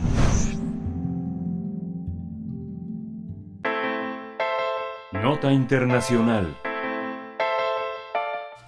Las Naciones Unidas informaron que miles, eh, miles de personas están huyendo eh, de Sudán eh, hacia Chad, Egipto y Sudán del Sur debido al conflicto desatado entre el Ejército Nacional Sudanés y las Fuerzas de Apoyo Rápido, una unidad paramilitar que mantiene un conflicto desde el 15 de abril. La violencia en, Su- en Sudán, el tercer país africano más grande, se desató a raíz de la pugna entre dos facciones militares que derrocaron al gobierno de transición que siguió al golpe de Estado a Amar Hassan Ahmad al-Bashir en 2019. Desde 2021, la, desde 2021 las autoridades de los dos bandos victoriosos lideraron el conjunto, en conjunto, el poder ejecutivo en Sudán. En medio de negociaciones acordaron entregar a, a la autoridad un gobierno liderado por civiles, en un acuerdo formal que pautaron el 6 de abril de 2023. Sin embargo, se desataron los conflictos por la disputa del poder. Al respecto, la Oficina de Coordinación de Asuntos Humanitarios de Naciones Unidas para Sudán, la OCHA, señaló que se han registrado desplazamientos de civiles en al menos siete estados. Desde el inicio de los combates entre el ejército sudanés y las fuerzas de apoyo rápido, la FARC, eh, se han reportado miles de personas heridas y millones de desplazados internos o refugiados a países vecinos. Además, reveló que más de 600 personas han muerto por el conflicto, mientras que organismos internacionales advirtieron sobre el aumento del hambre en la población sudanesa. En ese sentido, es importante mencionar que una tercera parte de los habitantes ya necesitaba ayuda alimentaria antes del estallido del conflicto interno. Justamente eh, vamos a conversar sobre eso con, eh, con, la doctora Hilda Varela, doctora en Ciencia Política por la UNAM, especialista en Política Contemporánea e Historia Política de África, profesora investigadora en el Colegio de México. Doctora Varela, buenos días. Muy buenos días. Gracias, doctora. Buenos días. Gracias por estar una vez más, por eh, permitirnos dar seguimiento a este conflicto, pues doloroso, muy muy doloroso. Ya ya ya venía arrastrando eh, Sudán condiciones pues muy complejas. Eh, yo mm, ahora con estos pues con estos recientes eventos recuerdo aquellas campañas de Human Rights Watch, de Amnistía Internacional para pedir justicia por Darfur, por ejemplo. Sí. ¿No? doctora, si nos pueda, si nos pudiera dar algún, eh, bueno, el, el, el contexto y los antecedentes de un conflicto como este. Bueno, es sumamente grave la situación porque efectivamente tiene años, tiene décadas de desestabilización. Eh, es importante recordar que durante años mantuvo, se mantuvo una guerra civil entre el gobierno central de, de Sudán, de Khartoum, ubicado en Khartoum, y lo que actualmente es Sudán del Sur. Fue una guerra tremendamente sangrienta que finalmente llegó a una negociación con eh, la creación del Estado de Sudán del Sur, pero allí los conflictos en Sudán del Sur siguen vigentes, siguen latentes, no no se ha logrado una solución, entonces la zona es muy conflictiva. El caso de, de, Darfur también es sumamente delicado porque es una zona muy olvidada por el gobierno, históricamente ha sido olvidada a pesar de que en alguna época tuvo un extraordinario esplendor eh, como centro cultural musulmán y eh, ahorita lo más grave es que bueno, Darfur es zona fronteriza con Chad, es una zona bastante grande, es zona fronteriza con Chad. Y eh, a principios de este siglo, cuando la población eh, Darfur y la población local eh, se opuso a la, trató de defender los recursos escasos que hay en la zona, concretamente el agua, la tierra y además surgió un conflicto entre la población que históricamente son agricultores y aquellos que son eh, ganaderos y que eh, invaden las zonas de, de cultivo. El gran problema es que allí hay dos sectores muy específicos de población. La gente que es en sentido estricto Darfuri, gente de población local, y la población que eh, vino en general de la parte eh, central, pero no necesariamente, también procedieron de Chad y que son considerados como árabes, entre comillas los de árabes, es una posición de prestigio cultural. Al final de cuentas es gente que también son africanos de piel negra.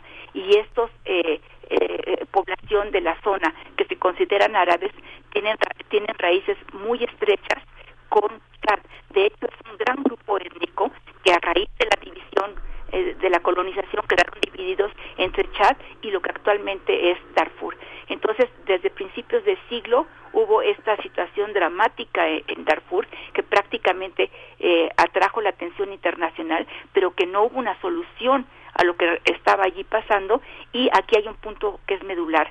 Operaba el gobierno de, de Jartum en esa época de al-Bashir, eh, trataba de golpear a los grupos rebeldes eh, con grupos paramilitares. De, eh, de esa forma, entre comillas, no se manchaban las manos. Y entonces uno de los grupos paramilitares que él apoyó es el, que está ahorita eh, una de las dos fuerzas principales, que son fuerzas de, de, apoyo rápido. Pero esas fuerzas de apoyo rápido eh, asumieron, de alguna forma, incorporaron en sus filas al grupo que en Darfur eh, atacaba a la población Darfur y al, grupo que se consideran árabes de Darfur, eh, los, famosos conocidos como Jan Yawid, los jinetes del diablo. Entonces, este grupo, los Jan Yawid, forman el núcleo de las fuerzas de apoyo rápido. Entonces, es una, es una enorme complejidad porque obviamente afecta a toda una zona. Ya hay además otra cosa que es muy importante. En Darfur y en Cordofán hay oro. Y allí, digamos que sería la gran disputa, quién controla el oro y además el, eh, el gobierno de Jartum se ha dedicado a alquilar, porque creo que no hay otra forma, mercenarios en distintos conflictos, eh, por ejemplo en Yemen, en la propia Libia, y esa es otra fuente de ingresos sumamente importante. Entonces, digamos que muy a grandes rasgos sería, es, es muy compleja la situación, muy a grandes rasgos diría que esa es la situación que, que estamos viviendo actualmente, mm. el antecedente, digamos, de la situación. Sí. y esta y esta y esta esta cuestión que viene ya de eh, de este siglo pero que ha formado parte como de la sobrevivencia de muchos esta eh, como lo mencionó ya doctora eh, esta reunión entre el mundo árabe y el mundo sudanés cómo qué, resultados tiene digamos al final las posibilidades de ampliar las fronteras de los sudaneses de clases más privilegiadas también es una es una opción frente al conflicto de nuestros días bueno, aquí no se está planteando tanto eh, una ampliación de fronteras, sino que eh, en realidad lo que se están tratando, las dos fuerzas militares en conflicto, lo que están tratando de, de, acaparar es el botín económico que representa Sudán. Pero obviamente las, las, las fronteras son sumamente sensibles, por un lado porque en los países vecinos hay población también que está vinculada con, con Sudán, por otro lado, varios de los países eh, vecinos enfrentan problemas de estabilidad económica y política, incluso conflictos armados, guerras civiles eh, potenciales, y entonces esto agrava la situación hace mucho más vulnerables las fronteras y por otro lado también permite que fácilmente mercenarios, que ese es otro problema que también es importante mencionar. Ahorita en Sudán hay diferentes fuentes, por ejemplo, diplomáticas, de Médicos Sin Fronteras, de Human Rights Watch, de Amnistía Internacional, que afirman que es impresionante la cantidad de mercenarios que están llegando a Sudán. Se les ve fácilmente en la zona del aeropuerto de Khartoum, aunque está eh, bloqueado, no, no, se puede utilizar, y también en hoteles cercanos eh, a, la zona de, de Khartoum. Entonces es impresionante la cantidad de mercenarios que están llegando, generalmente bien pagados y a lo que van es básicamente a matar gente.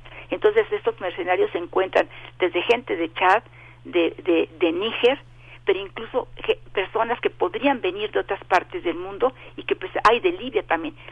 hay muchos mercenarios libios que están bien pagados.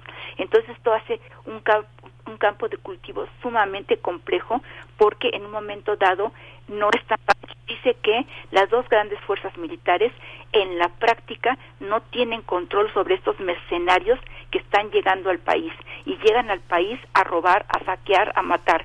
Ahorita se han reportado que varias embajadas en Khartoum han sido saqueadas. Entonces, ¿quién controla a estos mercenarios? Es muy difícil saberlo. Mercenarios que son de origen extranjero, que no son necesariamente sudaneses. Entonces es muy difícil saber quién los controla, porque si lo que buscan ellos es precisamente fortuna, no tienen ningún interés ni político ni humanitario y tampoco les interesa la estabilidad de Sudán, porque en principio ni es su país ni es su problema. Ellos lo que quieren es saquear simple y llanamente. qué, complicado, qué duro escuchar eh, todo esto, doctora, verlo, las imágenes. ¿Quién, quién tiene el gobierno? Eh, ¿quién, ¿Quién tiene el poder, por ejemplo, el control sobre el aeropuerto de, de la capital de Jartum y de las telecomunicaciones? Sí. Bueno, ¿quién tiene el control? Ahorita es prácticamente imposible saber quién controla qué. Lo que sabemos es que, en principio, el aeropuerto de Jartum está inutilizado precisamente por los ataques. Eh, hay dos fuerzas eh, fundamentales eh, que se están enfrentando, dos fuerzas militares, la que está encabezada por Al-Burhan, que en principio representaría al ejército oficial del país, y, pero, no, no, se sabe realmente qué, qué zonas controla. Lo que, se, lo que es importante es que Al-Burhan tiene un gran poderío de ataque aéreo y básicamente lo que está haciendo, precisamente como ahorita por la diferencia de horarios, allá ya es la tarde del, de hoy miércoles 19, hoy se registraron tremendos ataques aéreos en toda la zona de Jartum y zonas cercanas a Jartum. Es verdaderamente impresionante los relatos de lo que hoy pasó en esta zona. La otra fuerza importante es el grupo paramilitar, las fuerzas de apoyo rápido, que están comandadas por el, caso de, eh, de Al Burhan, él es un militar, y los que dieron el golpe de Estado en contra de al-Bashir fueron él, que es un militar de carrera, y otro, el, precisamente el dirigente que era el, el de, de, los Janjaweed, y que actualmente es el dirigente de las Fuerzas de Apoyo Rápido, eh, que es importante mencionar su, su apellido básico, Dagolo, generalmente se habla de él como Gemeti, porque es su sobrenombre. Gemeti implica protector. Fue un hombre que le dio el antiguo dictador, Bashir, precisamente porque eh, se convirtió en el protector de al-Bashir y después le dio golpe de Estado. Entonces, ¿por qué es importante lo de Dagolo? Porque él es una, eh, procede de una familia de Darfur, una familia rica, muy poderosa. Su abuelo eh, fue un gran jefe regional hace mucho tiempo y la familia Dagolo controla, de alguna forma, eh, bueno, sí, digamos, controla la minería artesanal en Darfur y en parte de Kordofán. Explota a los mineros, mineros pobres, aislados, y además, como ellos tienen el poderío militar, la población, los, los, eh, mineros artesanales no pueden hacer nada contra ellos y simplemente son explotados. Digamos que esas son las dos fuerzas principales, pero en un momento dado no podemos decir que hay un gobierno, aunque eh, al-Burhan, de alguna forma, es el que se supone que representa al gobierno, es el ejército oficial, mientras que el grupo paramilitar de fuerzas de apoyo rápido era el aliado hasta ahora que se rompió la relación, el conflicto entre ellos ya venía desde hace meses. Digamos que son las dos fuerzas principales, pero es muy difícil, depende de qué fuentes eh, trabaja uno, eh, quién controla qué. Es muy difícil saber quién controla qué qué, región, que o eh, el aeropuerto, como subrayo, está eh, eh, no se puede operar porque está parcialmente destruido, pero aparentemente por los ataques de hoy implicaría que los ataques fueron fundamentalmente llevados a cabo por el ejército regular, porque es el, el que tiene mayor fuerza de despliegue a nivel aéreo. Y aparentemente fueron tremendos los ataques precisamente aéreos y no sabemos qué tanta población civil pudo haber sido afectada. Sí. ¿Cuál será, cuál será, digamos, el panorama que tienen eh, alrededor Sudán, las fronteras? Eh, ¿Cree que hay una, hay un posicionamiento también de los organismos intergubernamentales sobre este tema de, continuar, de continuar así y hacia dónde ve usted que se perfile la, la atención? Bueno, hay una preocupación muy importante porque el problema de Sudán puede, como se dice, puede, entre comillas, contaminar a los países vecinos que, como mencioné, enfrentan eh, una gran inestabilidad, tanto política como económica, y también, en algunos casos, una guerra civil abierta o latente, como por ejemplo sería el caso de Chad, eh, el caso de Sudán del Sur, que también es sumamente afectado, la República Centroafricana, aunque la frontera es muy pequeña, pero también está eh, afectado, y si hay un organismo interregional, eh, subregional, para hacer más, eh, la autoridad de, desarrollo que están tratando de actuar, ahí está, es fundamental el papel de Kenia, por ejemplo, para mediar, para tratar de llegar a una solución. Pero aquí hay un problema fundamental que subrayan prácticamente todas las fuentes vinculadas con la posibilidad de un diálogo. Ninguno de los dos grandes generales en conflicto tiene interés de una solución negociada. una salida pacífica no entra dentro de sus planes. Los dos, debido al respaldo internacional que tienen, a la capacidad militar que tienen internamente, al uso de mercenarios, los dos confían en que son capaces de llegar a una solución militar. Por lo tanto, los dos, aparentemente, su apuesta es hacia un conflicto largo, hasta que logre debilitar uno de los dos, logre debilitar al otro bando por lo tanto no hay ningún interés de una solución pacífica negociada, a pesar de que hay países, hay algunos estados poco, hay una hay una, unos esfuerzos diplomáticos fundamentalmente encabezados por el gobierno de Estados Unidos, por Saudi Arabia, por Gran Bretaña, por los Emiratos Árabes Unidos, que están tratando de llegar a una solución negociada.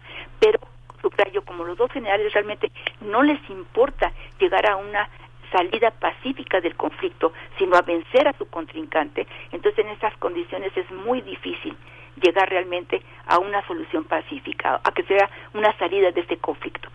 Pero además los dos principales contrincantes tienen apoyo externo. Mientras sigan teniendo apoyo externo, que obviamente este apoyo externo es por debajo del agua, no es un apoyo eh, abierto oficial.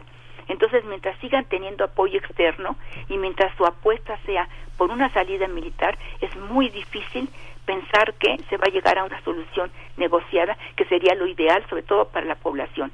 Es una tragedia humanitaria lo que está viviendo en ese país y que además se está extendiendo. Por ejemplo, ahorita ya los combates ya se reportan en Cordofán, que es una zona también muy amplia, muy grande, cercana a Darfur.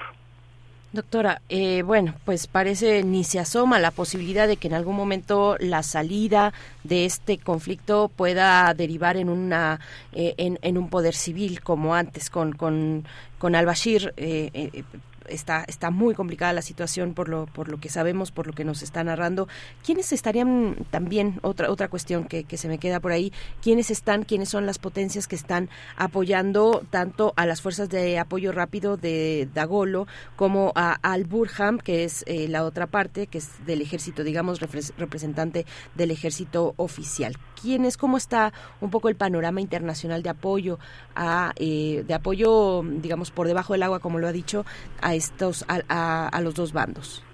En el caso de Al-Burhan, su principal aliado es el gobierno de Egipto, pero también eh, en un momento dado eh, Saudi Arabia eh, tiene relación con los dos militares y Saudi Arabia de los países que están interesados en que llegue a una solución porque Saudi Arabia está preocupado, por un lado, por las inversiones, no solamente en esta zona de África, sino en la zona estratégica del Mar Rojo se puede afectar grandemente. Recordemos que Sudán tiene un puerto muy importante que se llama Puerto Sudán, que está sobre el Mar Rojo y que es el lugar por donde sale, por ejemplo, el petróleo de Sudán del Sur que no tiene costas.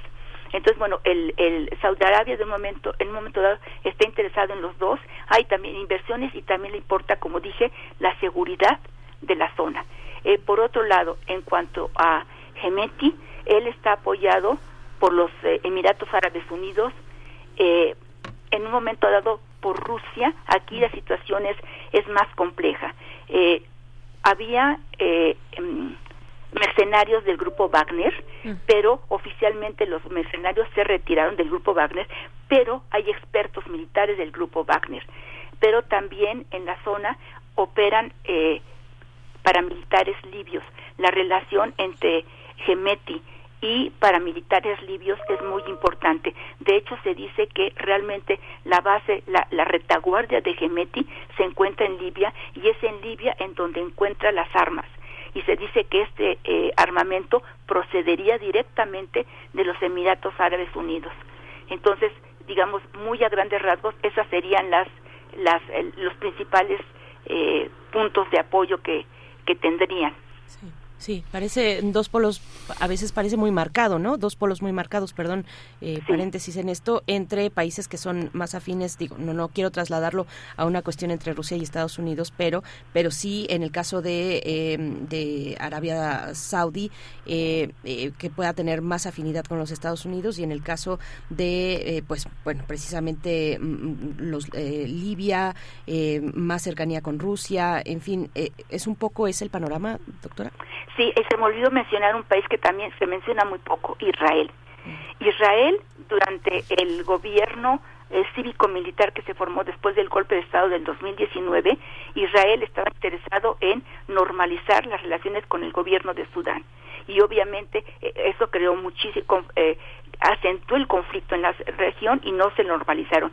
Pero Israel está muy interesado en, relaciones con, con Sudán porque recordemos que es el tercer país más grande del continente africano, es muy importante la ubicación, sobre todo eso, la ubicación estratégica de la zona y obviamente Israel está también interesado en inversiones, en, las posibilidades comerciales, etcétera, etcétera. Entonces también de alguna forma Israel tiene un ojo puesto en la zona.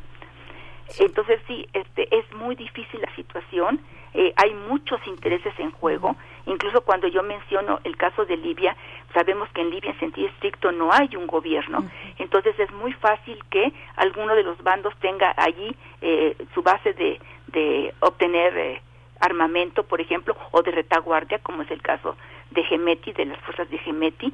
Por otro lado, lo que yo decía, la complejidad de la cantidad de mercenarios que se encuentran, sobre todo se distinguen de tres de orígenes de Chad, de Níger, de Libia, pero podría haber de otras partes. Entonces es, es realmente sumamente difícil la, la situación. Es, eh, eh, potencialmente es cada vez se le ve más explosiva en lugar de verse a corto plazo la posibilidad de una solución. Sí, pues le agradecemos muchísimo, doctora Ida Varela, todo este, todo este, todo este panorama. A veces da la impresión cuando uno ve, no sé, uno piensa desde eh, algunos eh, algunos espacios eh, muy occidentalizados como, no sé, los, los espacios de traducción en Londres, el Instituto de Estudios Orientales de Londres o el Instituto del Mundo Árabe en París, pareciera que no pasa nada, no hay muchísimo periodismo, mucho intercambio. Y me llama la atención también la música que circula de, de, de este en el mundo etíope y en el mundo egipcio sobre Sudán, que parece ser como el eje de todas las producciones. Hay, hay una parte, hay una parte que no se toca de Sudán, ¿no? que sigue, sigue muy presente en el horizonte europeo que estudia el mundo árabe, sobre todo al Sudán árabe, ¿no? Sí, sí, sí, efectivamente. Sí, es un país, lamentablemente ahorita está eh, eh, opacada la situación, está ensombrecida la situación por este conflicto militar, por esta pugna de poder entre dos generales. Pero Sudán tiene una historia muy interesante. Por ejemplo, ya mencioné el caso de, Darfur. Hace varios siglos fue un centro cultural eh, de enseñanza del Islam. Era un gran centro cultural. Ahí llegaban grandes sabios del mundo musulmán de distintas partes de la península del propio continente africano, de la parte occidental, por ejemplo, de, de, África. Y tuvo una, una etapa de esplendor verdaderamente extraordinaria y todo eso se ha borrado y muchas cuando se habla de Darfur se piensa que son eh, pueblos salvajes, primitivos, yo qué sé, y no es así. Tiene una gran historia, aunque estén pauperizados actualmente, tiene una gran historia. E igual cuando uno eh, conoce la historia de Sudán, hay una historia verdaderamente extraordinaria, una gran riqueza histórica y cultural, hay una pluralidad de grupos étnicos y cada grupo étnico tiene su su trayectoria histórica, su riqueza, su cultura. La gran mayoría son musulmanes, pero incluso el Islam tiene diversas vertientes, diversas expresiones. No hay un Islam único, ni en Sudán ni en ninguna parte de África. Entonces también ese Sudán, ese, ese Islam enriquecido regionalmente también es muy valioso, es muy importante, es una fuente de, de, de, creación literaria, eh, musical, eh, artística es extraordinario. Entonces es una pena que todo esto se esté opacando por este conflicto, eh, este pugna de poder y en donde no les importa absolutamente qué pase con la población. Es una gran tragedia humanitaria.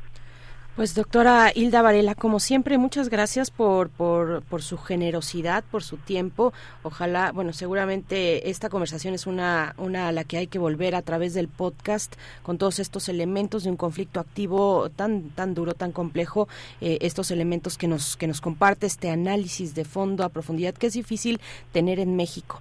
Así es que, doctora Hilda Varela, mm, doctora en Ciencia Política por la UNAM, profesora investigadora del Colegio de México, miembro del Sistema Nacional de Investigadores como siempre, muchas gracias. Muchas gracias a ustedes y muy buen día, Berenice y Miguel Ángel. Gracias, doctora. Gracias. Hasta pronto. Doctora Hilda Varela, hablando del el conflicto en Sudán. Eh, son las 8 con 59 minutos. Nosotros estamos despidiéndonos de Radio Nicolaita en el 104.3 de la frecuencia modulada. Mañana, mañana, mi, mañana miércoles, no, mañana ya es jueves. mañana jueves estaremos de vuelta con ustedes a partir de las 8 de la mañana. Seguimos aquí en primer movimiento. Vamos al corte. Encuentra la música de primer movimiento día a día en el Spotify de Radio UNAM y agréganos a tus favoritos.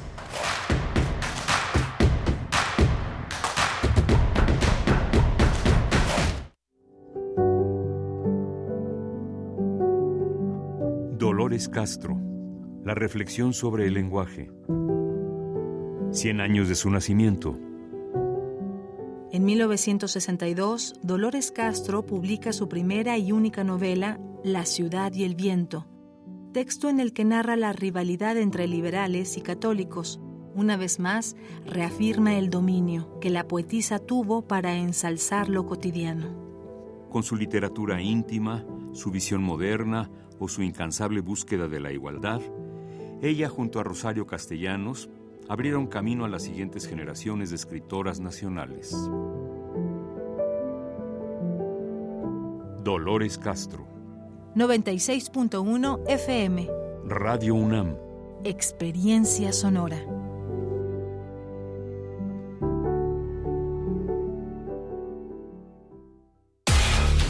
En la vida cotidiana se reflejan las problemáticas sociales, con diferentes causas y consecuencias. Pensemos juntas y juntos las posibles soluciones.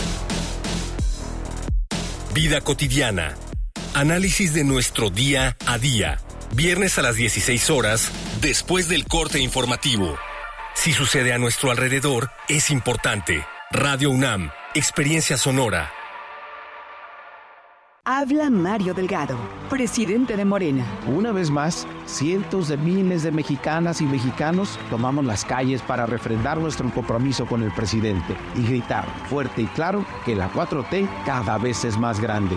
Por fin tenemos un gobierno austero, humanista, que lucha contra la corrupción. Juntas y juntos, sigamos por el camino del cambio verdadero, porque cuando gana Morena, gana el pueblo, y el pueblo está con la cuarta transformación.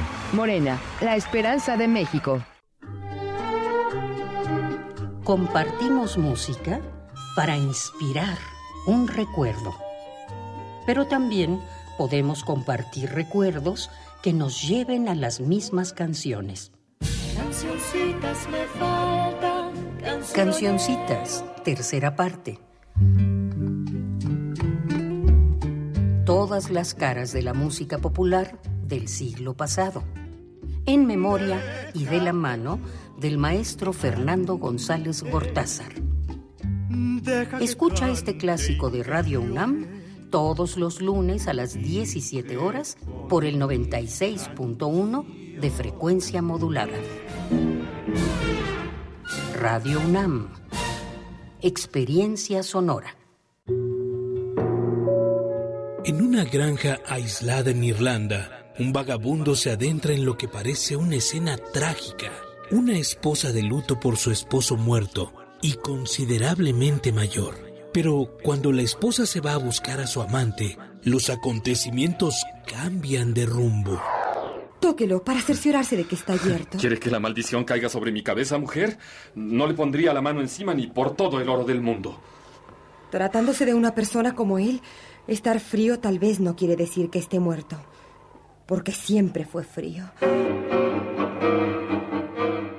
De la colección de ficción sonora de Radio UNAM, Memoria del Mundo de México de la UNESCO 2021, presentamos La Sombra del Valle, adaptación de la obra de John Millington Synge, sábado 20 de mayo a las 20 horas, sábado 20 de mayo a las 20 horas, por el 96.1 de FM y en www.radio.unam.mx. Radio UNAM, experiencia sonora.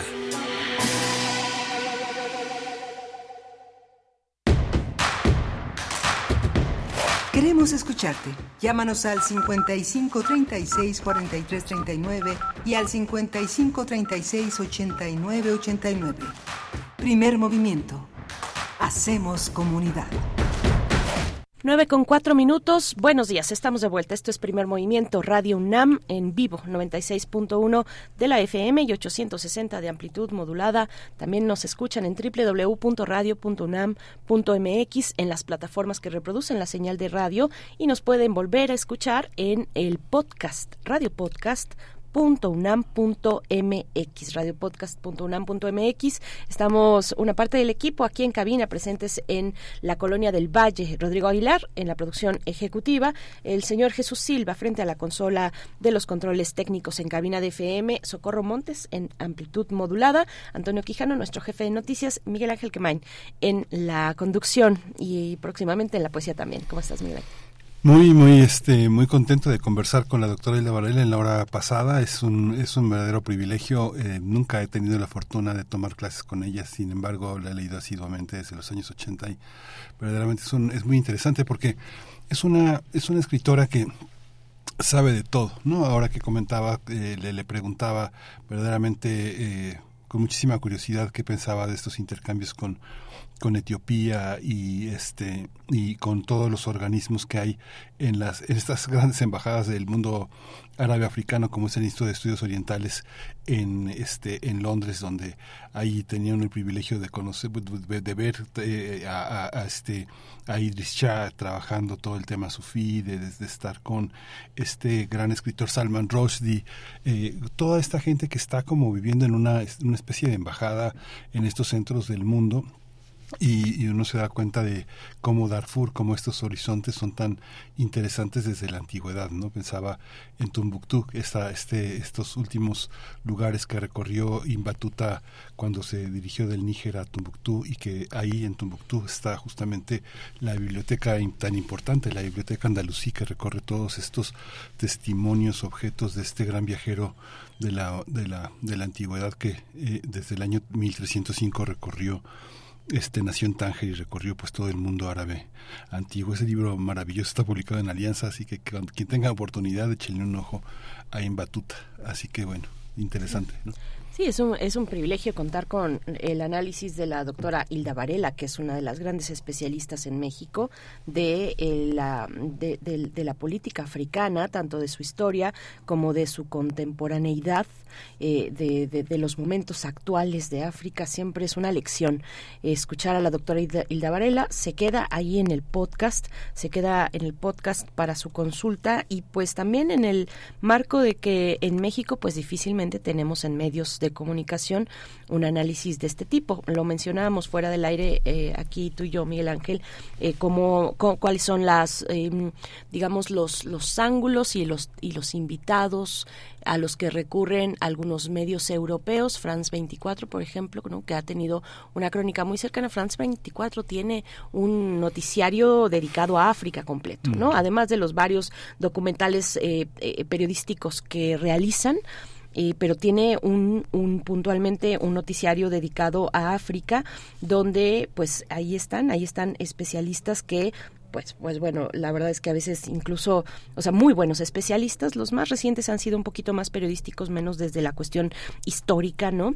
Pero, pero bueno, nosotros tenemos la fortuna de, por acá, eh, desde este lugar tan eh, eh, aparentemente remoto, ¿no? A lo que nos eh, parece Sudán, pues por acá tener la lectura de un especialista de este nivel como la doctora Hilda Varela, de verdad es un, pues un privilegio, ojalá lo hayan escuchado. Algunos de los comentarios por acá en redes sociales, Miguel Ángel nos dice, R. Guillermo dice, precisamente eh, creo que le hacíamos un, un, planteamiento similar a la doctora Hilda Varela. Dice R. Guillermo, no se comprenden bien los conflictos en África sin considerar el enfrentamiento Washington-Beijing, la religión, el agua, etcétera. Son formas externas del conflicto.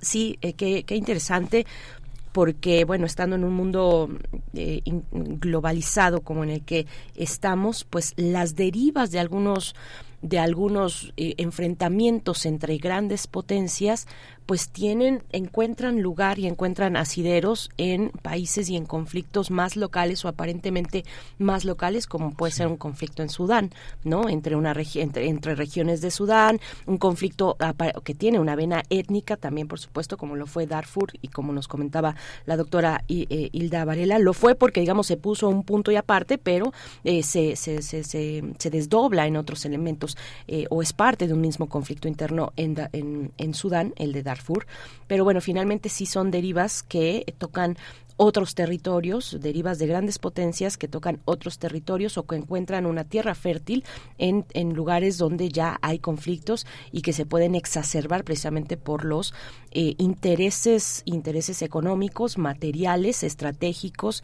eh, geopolíticos que tienen las potencias del mundo, ¿no? Sí, justamente esto y eso que comentas también de la prensa internacional que es parte de la pues, es parte es parte de la diplomacia cultural de un país, ¿no? Tener esa tener una prensa, tener unos medios de comunicación atentos a ese a ese pulso del mundo, ¿no? Que no no, no estamos no estamos solos. ¿no? Así es, así es. Bueno, pues le seguimos leyendo en redes sociales. Mientras tanto, les comentamos que viene la poesía necesaria y después estaremos hablando en la mesa del día sobre un libro de ensayos que se llama Este es un ensayo. Así se titula el libro de Diego Fonseca, el más reciente. Diego Fonseca es periodista, escritor y editor argentino y nos va a acompañar para hablar de su libro Esto es un ensayo. Vamos a tener esa, y vamos a cerrar este día con la presencia del doctor Plinio Sosa. Vamos a tener la presencia de, Plinio Sosa en, la, en el crisol de la química. Hoy el tema es el poliuretano, el horneado de los pasteles y la historia sin fin. Un tema, un tema delicioso en la, en la voz de doctor Plinio Sosa, académico de tiempo completo en la Facultad de Química y quien es eh, prácticamente un, un, uno, uno de los grandes divulgadores mexicanos de la ciencia ya desde hace un buen tiempo. Bien, pero primero, primero, antes que nada, la poesía. La Vamos poesía. con ello. Es hora de poesía necesaria. Hoy la, la, poesía necesaria está dedicada al Sadiq al-Radi, es un, es un gran poeta de origen sudanés. Él es, él es un colega, es un periodista cultural que trabaja desde hace mucho tiempo en, en una revista en un periódico de izquierda que se llama El Sudani y bueno se ha, ha trabajado como, como reportero eh, como reportero también como crítico también como editor él empezó trabajando en Alzagua que es una revista muy muy popular en Sudán muy muy este muy importante en el mundo en el mundo árabe en el mundo europeo y eh, él es un poeta nacido en los 60, nació en el 69 y bueno, sigue sigue este dando creciendo y haciendo cada vez más un trabajo muy interesante. Eh, como comentábamos con la doctora Hilda Varela, la poesía y la literatura, la música eh, sudanesa está muy vinculada a la música también etíope. Hay una hay un eje ahí Sudán Sudán Etiopía que es interesante y suena mucho una cantante, una vocalista que está acompañada de un grupo de músicos de las de las dos fronteras que es Fikir eh, Yitagesu. Eh, la canción es Malina y forma parte de esto que se conoce en este horizonte africano como la New Ethiopian Sudanese Music. Así que vamos a escuchar Malina. Canción se llama el poema que, que abre estos dos poemas de eh, Al-Sadiq al-Radi. Dice, bajo el rostro, ante la tormenta de arena, arropado en su manto y con un sombrero que le impide desvanecerse, escuálido, contempla el horizonte recogiendo flores hasta que lo viste clavado en ese callejón sobre montañas de basura, anhela alzar el pico, desplegar sus alas y arrancar el vuelo. Sin respiro, el corazón te golpea como si ella ya estuviera en tu puerta, o como si todos los pájaros en el cielo del mediodía la esperaran alborotados en tu ventana. Tiempo de paciencia, bosque revuelto.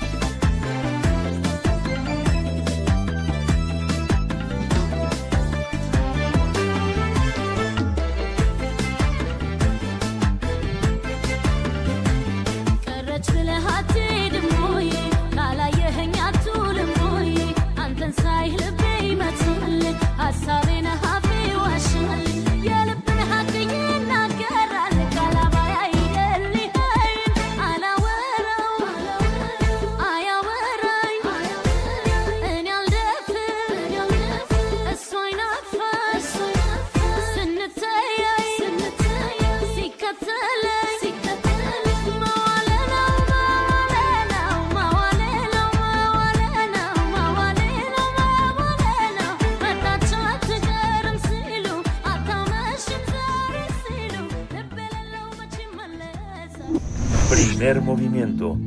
Hacemos comunidad con tus postales sonoras. Envíalas a primermovimientounam@gmail.com.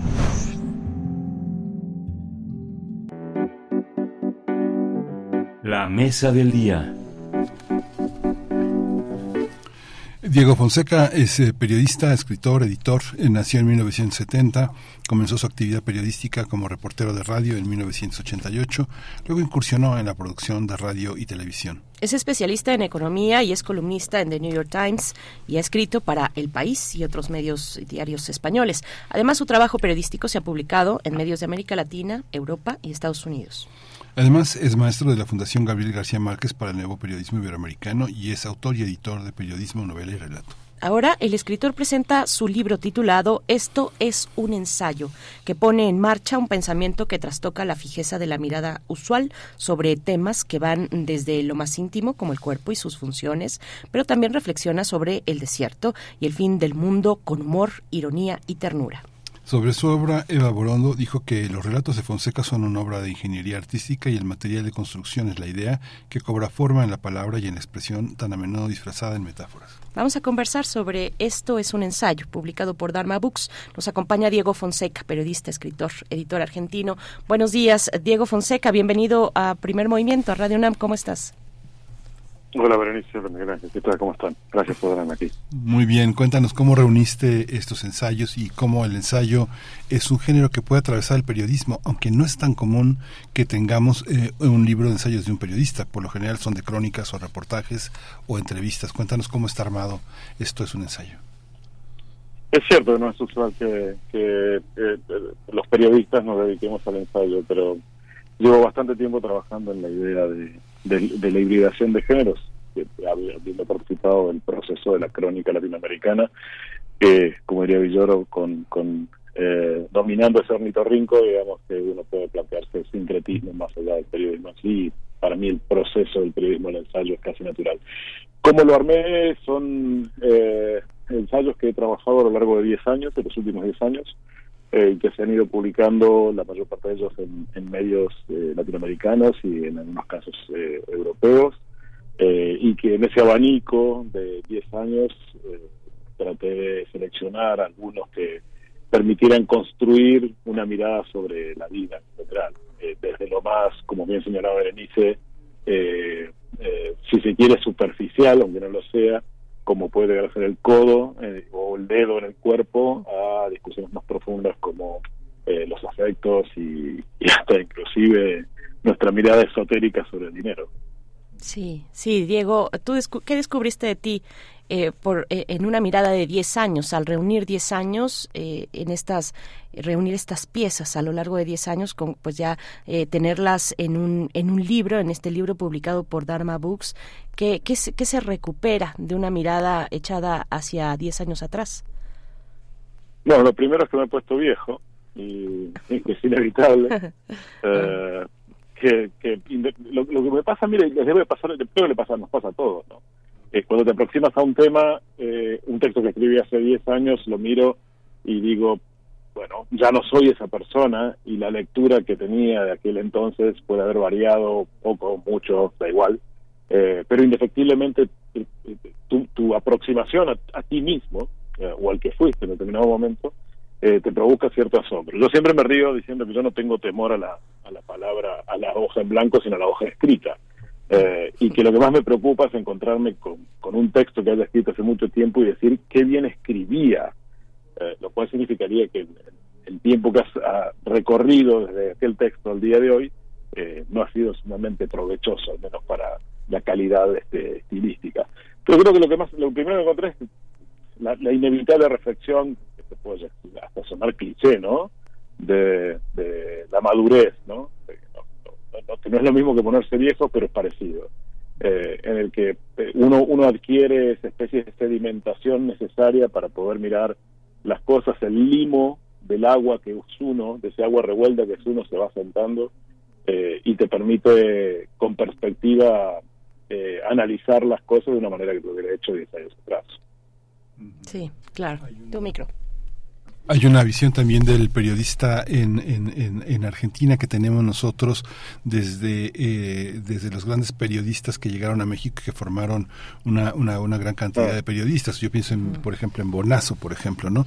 Una serie de editores, de periodistas que han estado, han estado entre nosotros, los grandes también chilenos que han estado no solo en México, sino en distintos escenarios, en, en- en Francia, en Inglaterra, en, en Alemania, haciendo cosas muy, muy importantes. Pero ahora aparece aparece un, un- un Diego Fonseca, un hombre que nace en los años 70, que prácticamente este, tiene una, una nueva relación con el periodismo. Te posicionas para analizar, por ejemplo, la debacle del PRI o para analizar eh, el populismo de López Obrador desde el New York Times, un periódico muy cuestionado en México desde las mañaneras. ¿Cómo, cómo es esta, esta cuestión también que permite que haya un, también un nuevo periodismo de argentinos eh, relativamente jóvenes, tú ya tienes 50 años, eh, que están en Latinoamérica, que están en Europa, haciendo un periodismo sobre los países en los que están, un poco de testigos, un poco también de satélites, porque muchos periodistas no terminan de echar raíces en los países que están, aunque tengan 20 años viviendo en, en, en París o en Berlín o en Nueva York. Como cuéntanos un poco de esa experiencia, de esa visión de un poco de trotamundos, ¿no? Te agradezco considerar que los 50 son jóvenes, yo también lo creo, pero bueno, el cuerpo no dice lo mismo. Eh, mira, eh, yo no sé si es el destino sudamericano borgiano que uno se termina por encontrar con aquello que está buscando sin quererlo, eh, pero también no hay nada más argentino que estar fuera de la Argentina. Eh, no lo sé, yo llevo mucho tiempo ya fuera de, de Argentina, casi 25 años, eh, y de los cuales siete los he vivido en México y, y desde que me fui de, de Ciudad de México he volvido, he vuelto, perdón, y cada año eh, tres, cuatro, cinco veces eh, por, por, por afectos, por lo que tengo por la ciudad y demás. Eh, yo siempre he tratado de mirar, eh, desde que me fui, en particular a Argentina, ya más firmemente, eh, América Latina como, como objeto de estudio, si se quiere. Ah, por ende, para mí, la mirada más abarcativa, si se quiere, ya no solo de un país, es casi, no digo natural, pero sí es un, un gusto adquirido.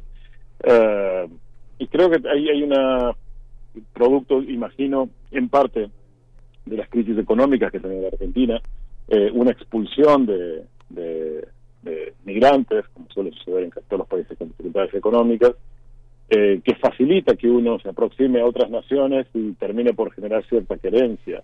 En mi caso particular yo lo tengo mucho por México, vivo también, bueno, mucho tiempo en Estados Unidos y, en España, y eso es- eso termina por cambiar el modo en que uno mira. Uno no deja de ser quien es o quien fue en, en muchos aspectos, pero esa, ese limo inicial que, creaste en la, primera infancia, en esa primera patria que, que tuviste, eh, va modificándose con el tiempo y si uno es lo suficientemente, diría yo, si no inteligente, al menos abierto, eh, puede empezar a mirar el mundo desde, desde otro lugar. En el caso de Argentina hay muchísimos colegas que están viajando eh, por, por toda la región y hay una tradición de, de viaje eh, y de, si se quiere, de mirada migrante.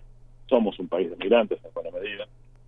y eso eh, diría yo que eh, marca la, la manera en que uno filtra el universo que lo rodea. Sí. Me, me, me puse a hacer la lista también, bueno, no sé si la lista, pero sí a reconocer ahora que Miguel Ángel Quemain eh, ponía este ángulo del periodismo desde Argentina eh, y algunos, eh, pues, eh, tratando de identificar rápidamente algunos eh, como, como, como Caparrós, por supuesto, como Rodolfo Walsh, Sí. que es, que no, fundamental, eh, digamos, cada uno en su estilo. Me, me, me puse un poquito ahí a, a, a pensar en ello, a pensar en tu trabajo, Diego Fonseca, y pensar el salto, de alguna manera, de tu título anterior, que es Amado Líder, a esto es un ensayo, ¿no? Que bueno, que son polos Sí. bien bien distintos y cada uno en su en su espacio. Cuéntanos un poquito de ese tránsito, ¿no? De ese tránsito, digo, finalmente esto es un ensayo, es una recuperación de 10 años, ¿no? Es una memoria de piezas de 10 años, pero viene después de un libro como este, Amado Líder, ¿no? Sí, es, una buena pregunta porque al final del día uno no es unidimensional, digamos. Y con, con esto sin ensayo lo que quería era eh, trabajar algo un poco más relajado que, que el discurso más duro y analítico de Amado Líder, el ensayo sobre populismo. Curiosamente también es un ensayo.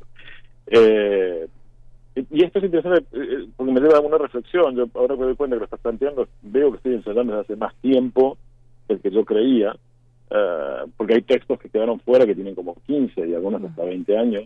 Eh, por ende veo que esa, esa, eh, ese puente entre el periodismo y el ensayo, entre entre el, el trabajo en el día a día y la mirada de más largo plazo es algo que me acompaña. Y tiene mucho que ver, eh, y en esto coincido con, inclusive recién nos citaba eh, Miguel Ángel, a, a Miguel Bonazo, o con Martín Caparrós, este, uno Miguel, amigo de mi familia, y Martín, amigo personal, eh, es- esta mirada de que el periodista es un intelectual, y necesariamente es, eh, participa del ejercicio de la construcción intelectual. Entonces, pasar de Amado Líder, un ensayo so- sobre populismo, a un ensayo sobre múltiples cuestiones de la vida, más o menos profundas, eh, insisto, a jugar en el término de la naturalidad. No, no es que me resulte natural, pero sí, si uno está lo suficientemente mente abierto como para asumirse como un sujeto multidimensional, va a poder pasar de estar leyendo en un momento determinado a Anne Carson y luego ponerse a escuchar a Inexcess. Claro.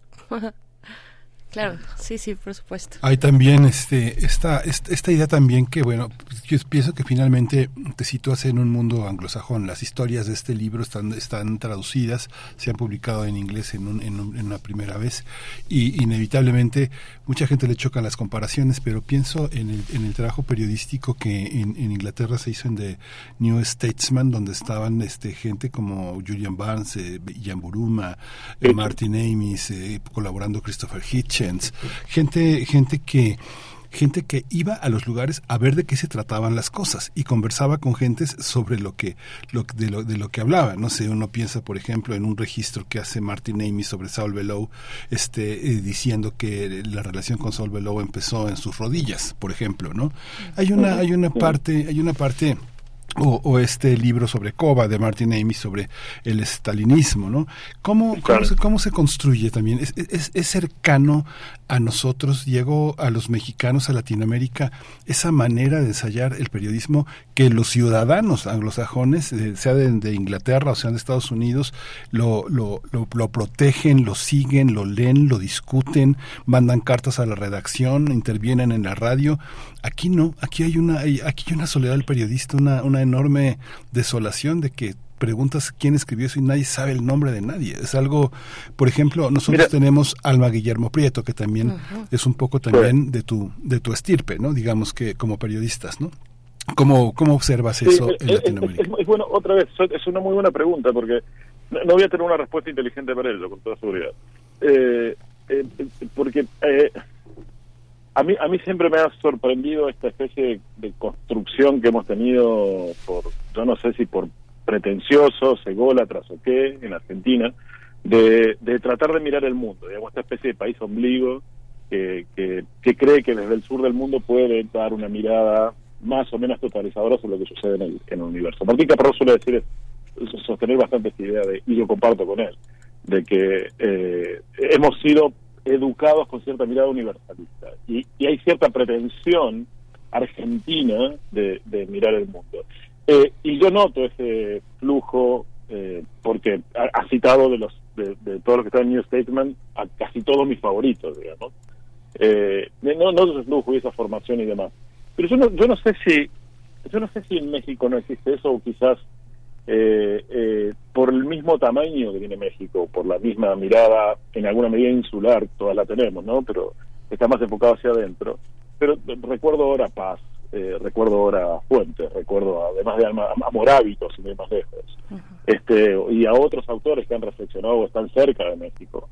Eh, y sí creo que existe una, una, una producción ensayística eh, relativamente interesante. También supongo que tendrá que ver con, con necesidades o gustos de la industria y del, del, del- la lectoría.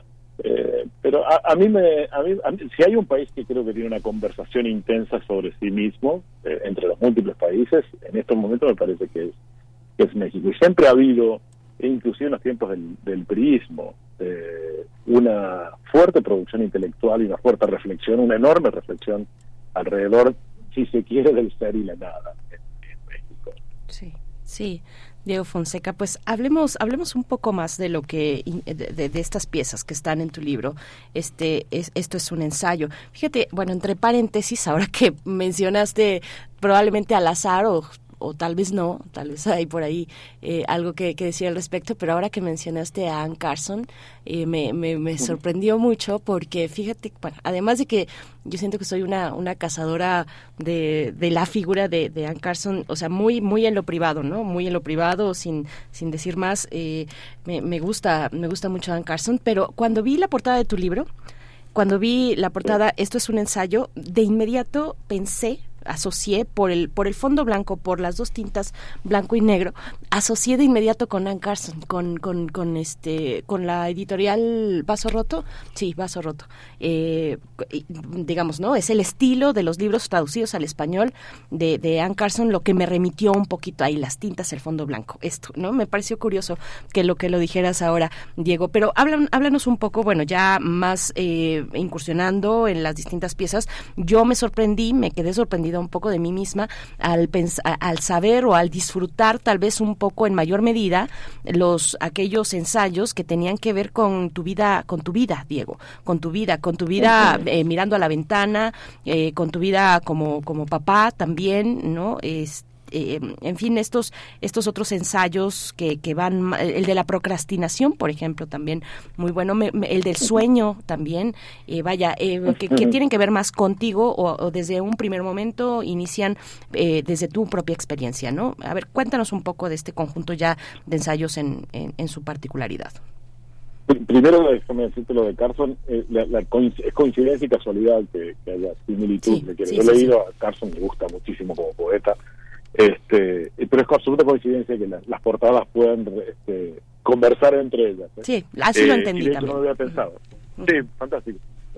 Eh, mira, yo, y ahí ya que hablamos de Carson me sirve el ejemplo, digamos. Yo creo que lo cotidiano debe informar e ilustrar una mirada más general o universal sobre las cosas. Y, y en ese punto, mi aproximación a mí mismo o a mi propia vida para iniciar los textos o tomarlos como punto de partida, eh, responde al mismo criterio. Pues, eh, no escribo sobre lo anecdótico y lo personal para que quede en lo anecdótico y lo personal, eh, sino que creo que ese mínimo hecho que me sucede a mí, que sucede a gente cercana y demás, me permite eh, pivotar, me permite, me permite ilustrar una situación general o universal sobre la cual quiero conversar. Entonces, si hablo de eh, cómo eh, eh, la relación con mi hijo en la cual y mi hija en la cual cantábamos y nos hablábamos, eh, en realidad estoy hablando acerca de eh, la construcción del lenguaje, de la realidad a partir del lenguaje, y cómo se, en, en- en el universo entre un padre y un hijo, entre una madre y un hijo y demás, eh, se termina, se, se crean esta especie de lenguajes como se pueden crear, o se crean esos universos y un mundo como se crean una relación de pareja también, ¿no? En el que se inventan modos de, de, de decirse y de, y de denominar las cosas que nos rodean.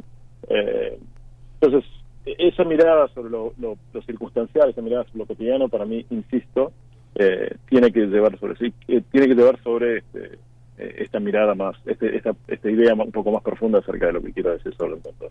Eh, y, eso sucede con cada uno de los textos. Eh, mi pretensión es tratar de que como en algún punto protagonista, en algunos casos como partícipe, en otros como, como testigo, eh, poder llevar una, una lectura, después de tantos años vividos, sobre el mundo que nos rodea y las, las distintas capas de profundidad que ese mundo tiene y que no a las cuales no necesariamente les prestamos atención en el día a día porque estamos demasiado ocupados por cuestiones mundanas y naturalmente urgentes. En tu libro, en tu libro hay una, hay una también una, un, una, un hábito, una vocación del lector, también la presencia de la música, no solo de la novela, sino también de la poesía, de la Sí. música, eh, un poco en esta, eh, que, que es algo que siempre acompaña a- al viajero, ¿no? Que es, aunque los libros son pesados y ocupan un gran lugar en las maletas y no pueden andar uno con una biblioteca a pesar de que hoy existen los e-readers, ¿no? Pero eh, hay esta, hay esta necesidad.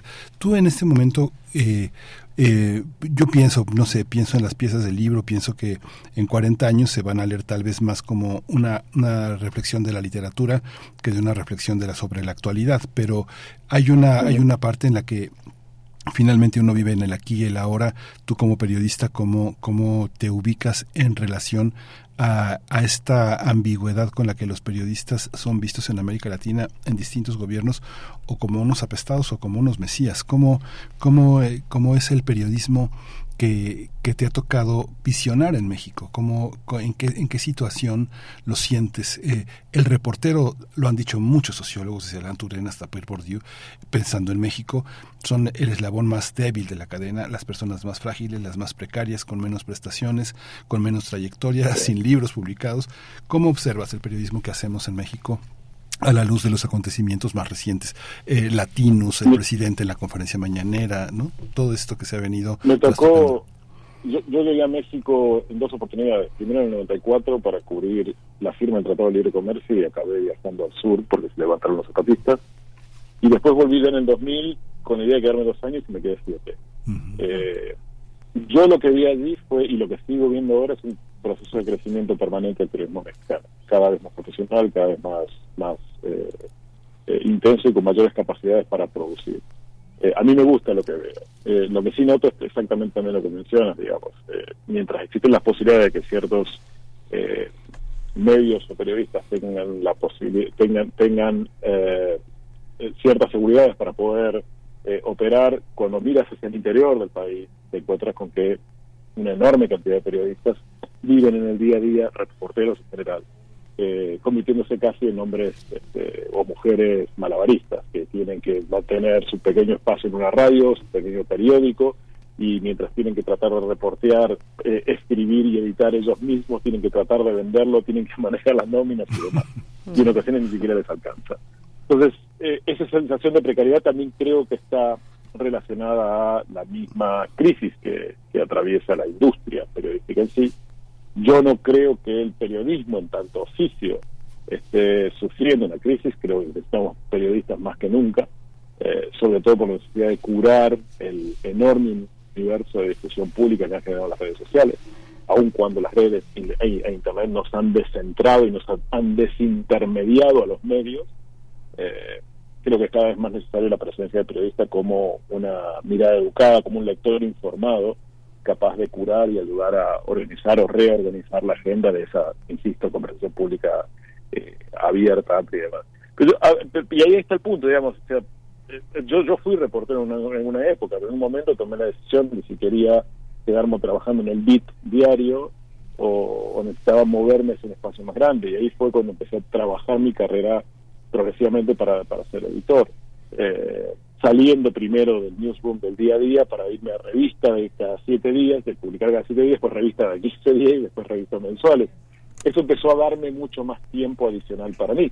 Y si no había tiempo adicional para mí, porque todos sabemos que eh, el horario de periodista es un, un no horario, como un no lugar es la, es la, la redacción, este, trataba de inventarme horarios o no dormía, literalmente, para poder eh, leer o escribir lo que yo quería escribir.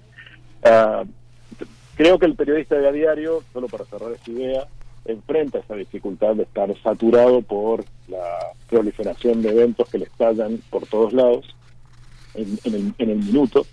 Eh, y pero necesita también poner un freno porque no se puede vivir en este río Heráclito eh, permanente sin, sin tener profundidad de campo. Uno en algún momento tiene que dar hacia la orilla ese río y lanzarse como un buzo de profundidad con mucho peso y mucha carga, pues una, buena carga de, de lectura personal del mundo, hacia el fondo y hacer un corte diacrónico y sincrónico que te permita mirar eh, el mundo con un poco más de tranquilidad, como si estuviera sentado en la orilla en lugar de estar siendo arrastrado por la por las este, corrientes del día a día. Ahí está el ensayo de eh, Ventana, ¿no? que te comentaba, me gustó Así mucho es. también. Me, me gustó mucho también porque nos cuentas un poco de tus formas de escribir, que a veces no implican escribir, sino mirar a la ventana o mirar al techo o ver cómo va creciendo la telaraña de la esquina de tu casa, eh, de tu sala. Y pienso entonces que en medio de todas estas facetas tuyas, eh, cada una se escribe distinto, pensaría yo, Diego. Eh, cada uno Sí. eh, como periodista o escribiendo Amado Líder o estando en la redacción, eh, se escribe distinto en cada uno de estos, de estos momentos tuyos. Cuéntanos de ello. Sí, mira, de hecho, eh, ahora estoy volviendo a la música después de, no sé, 30 años de no tocar nada, eh, y me encuentro en una especie de redescubrimiento, como que hay áreas del cerebro que se iluminan que, que creía que estaban completamente opacadas de por vida y demás. Pero digo, más allá de eso, lo menciono lo de música a- adrede porque eh, el modo en que uno escribe ensayo político o si se quiere ensayo filosófico o, o más personal cambia, la posición en la que uno se, se planta cambia, eh, el modo en que filtras, el modo en que dices el tono y demás eh, cambia.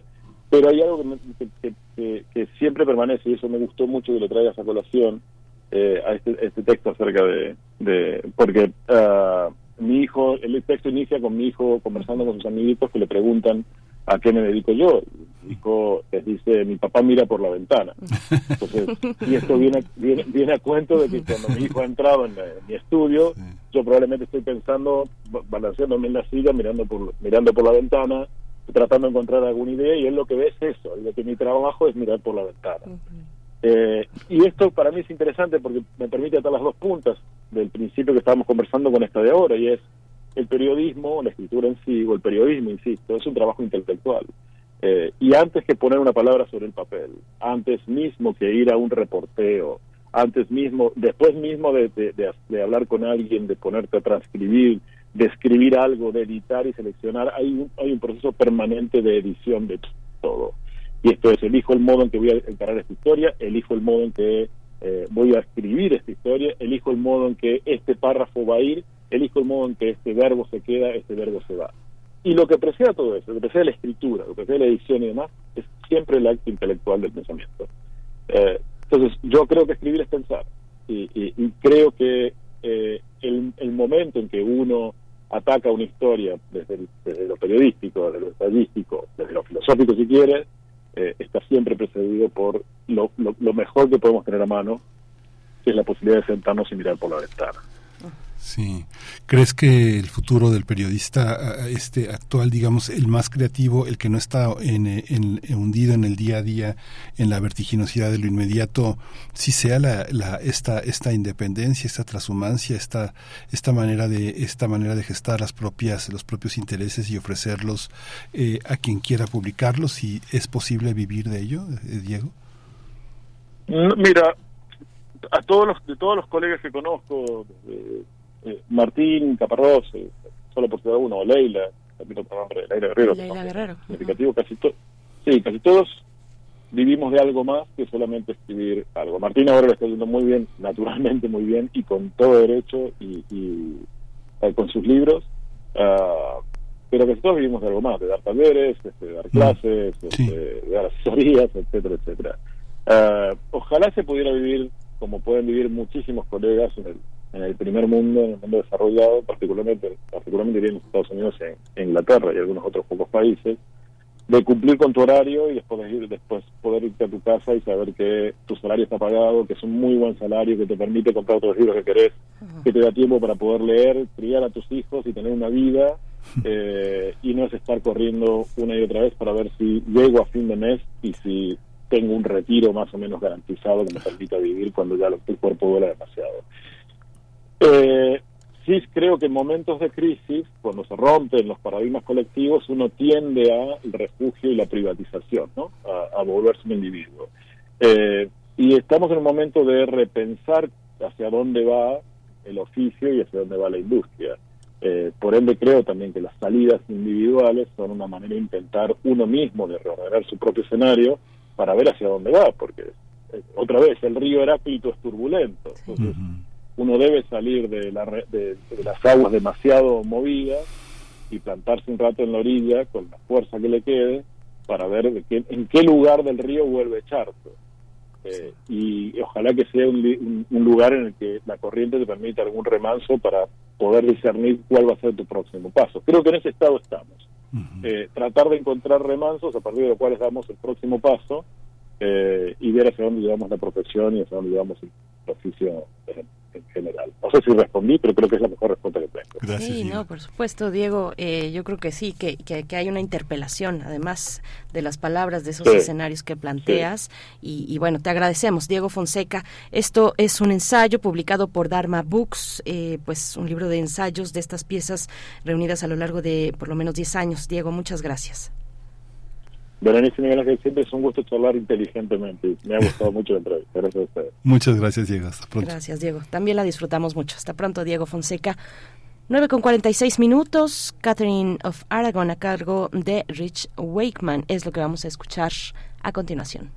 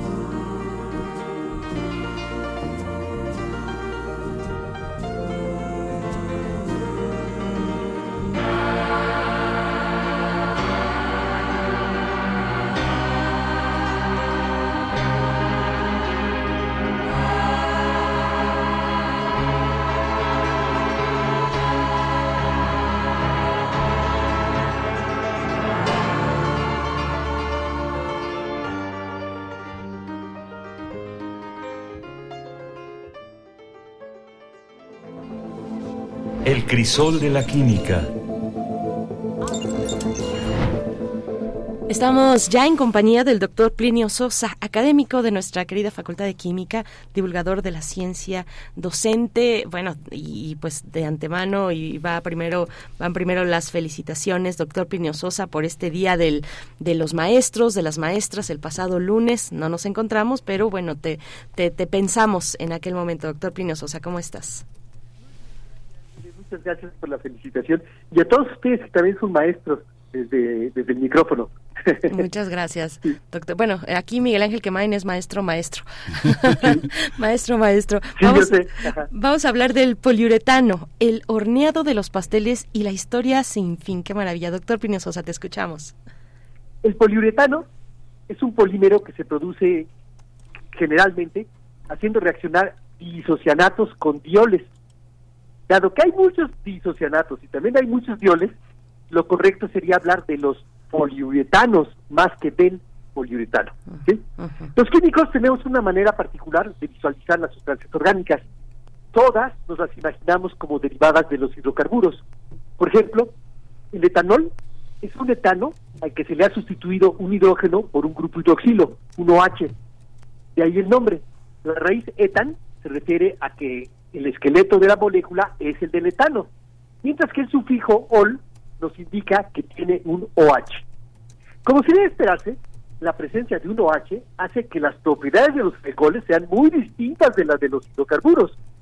El grupo ajeno al hidrocarburo es el que le da sus propiedades, sus funciones a la sustancia, y por eso solemos llamarlos grupos funcionales. La química orgánica la concebimos en términos de los grupos funcionales. Amida, carbonilo, carboxilo, éter, isocianato, etcétera. Y una sustancia puede tener más de un grupo funcional del mismo tipo o de distinto tipo. Los aminoácidos, por ejemplo, tienen un grupo amina y un grupo carboxilo. El etanodiol, para poner otro ejemplo, tiene dos hidroxilos. El etanodiol, por cierto, es un diol, como los que se usan para producir poliuretanos. El isocianato es un grupo funcional de un nitrógeno unido a un carbono mediante un doble enlace y este a un oxígeno también mediante un doble enlace. O sea, nitrógeno, dos rayitas, carbono, dos rayitas, oxígeno. El grupo isocianato se une a la cadena de hidrocarburo a través del nitrógeno. Un diisocianato es una sustancia cuyas moléculas tienen dos grupos isocianato. Cuando un alcohol y un isocianato reaccionan entre sí, se forma un uretano. Se trata de una típica reacción de adición, donde se obtiene una molécula grande a partir de dos pequeñas. Es decir, un uretano es, para fines prácticos, la suma o la adición de un isocianato y un alcohol. Pero, ¿qué pasa si una sustancia tiene dos grupos isocianato? Es decir, si se trata de un diisocianato. Pues que puede adicionar dos alcoholes, uno de cada lado. Se forma una molécula mucho más grande, un diuretano. Y si se hacen reaccionar un diol con un diisocianato, ocurriría una reacción en cadena. El diol forma un uretano con uno de los dos OH, pero le sobra otro para seguir reaccionando. Y lo mismo pasa con el diisocianato. Siempre sobra un grupo en el otro extremo de la molécula que puede seguir reaccionando. El resultado es una larguísima cadena de muchos uretanos, es decir, un poliuretano. La presentación más común del poliuretano es como espumas sólidas. Para obtener una espuma se agregan pequeñas cantidades de agua. Esta reacciona con los isocianatos y se produce dióxido de carbono. Funciona igual que en el horneado de los pasteles. El CO2, al elevarse, forma los huecos y los poros que convierten al poliuretano en espuma o una esponja. Debido a estos poros, los poliuretanos son muy poco densos y también, debido a esos huecos, son unos muy buenos aislantes térmicos. Dependiendo de los isocianatos y de los dioles que se usen, se pueden obtener muy distintas espumas. Por eso, a los poliuretanos nos los podemos encontrar en muy diversos objetos y materiales. Adhesivos, almohadas, asientos, automóviles, barnices, cámaras fotográficas, chapas, colchones, congeladores, embalajes, esponjas, fibras textiles, la licra, por ejemplo, hieleras, materiales para construcción, muebles, pinturas, revestimientos, suelas de zapatos, techos industriales, etcétera. Una reflexión final. Un par de moléculas que se adicionan y forman una más grande, a la cual se adicionan otras dos, y luego otras dos, y otras dos, y otras dos. El cuento de nunca acabar. Si tuviéramos una cantidad infinita de reactivos, la historia de una polimerización sería una historia que no terminaría nunca, una historia sin fin. Mm, qué bonito, qué bonito. Doctor Plinio Sosa, eh, muchas gracias, muchas gracias por traernos pues estos eh, bonitos recuerdos, la historia sin fin y, y, verlo así a partir de la, de la química, pues es una maravilla. Muchísimas gracias. Pues estamos en contacto para la próxima semana, Plini, a ver qué, qué, qué, con qué sorpresa nos, nos llegas ahora. Sí, claro que sí, por supuesto. Nos eh, escuchamos de hoy en ocho. Gracias, doctor Plinio Sosa. Y, y de nuevo, enhorabuena, feliz Día del Maestro, pues con un, un par de días de, de retraso, pero con y el mismo cariño y la misma admiración, doctor. Hasta pronto. Y un saludo para los eh, alumnos y alumnas del doctor Plinio Sosa, también para toda la comunidad de química que nos está escuchando, que tal vez nos escuche en el podcast. Les recordamos arroba, no, es radiopodcast.unam.mx, la dirección en la que pueden regresar a estos, a, estos ejercicios que hacemos en vivo, que hacemos pues un poco un ensayo también, hacer, ahora que venimos de hablar de- con Diego Fonseca del ensayo, que el ensayo pues es eso, es también una prueba, es una prueba y error y ponernos, y y es práctica, práctica, práctica, un poco también eso es hacer radio en vivo, es hacer un ensayo sonoro también de alguna u otra manera. Así es que si ustedes quieren escuchar estos ejercicios ensayísticos radiofónicos, pues pueden hacerlo en www.radiopodcast.unam.mx, Miguel Ángel. Sí, y bueno, ya prácticamente nos vamos, nos vamos a ir con música. Nos vamos a ir con música a cargo de Ray Manzarek. Esta canción se titula Bicentennial Blues. El día de mañana estaremos con ustedes de nuevo aquí en Radio UNAM, 7 de la mañana. A las 7 de la mañana tenemos una cita mañana jueves de Mundos Posibles con el doctor Alberto Betancourt. Y bueno, pues aquí estaremos y ojalá y esperamos ustedes también del otro lado de la bolsina. Gracias al equipo, gracias Miguel Ángel. Gracias, Berenice Camacho. Esto fue Primer Movimiento. El mundo desde la universidad.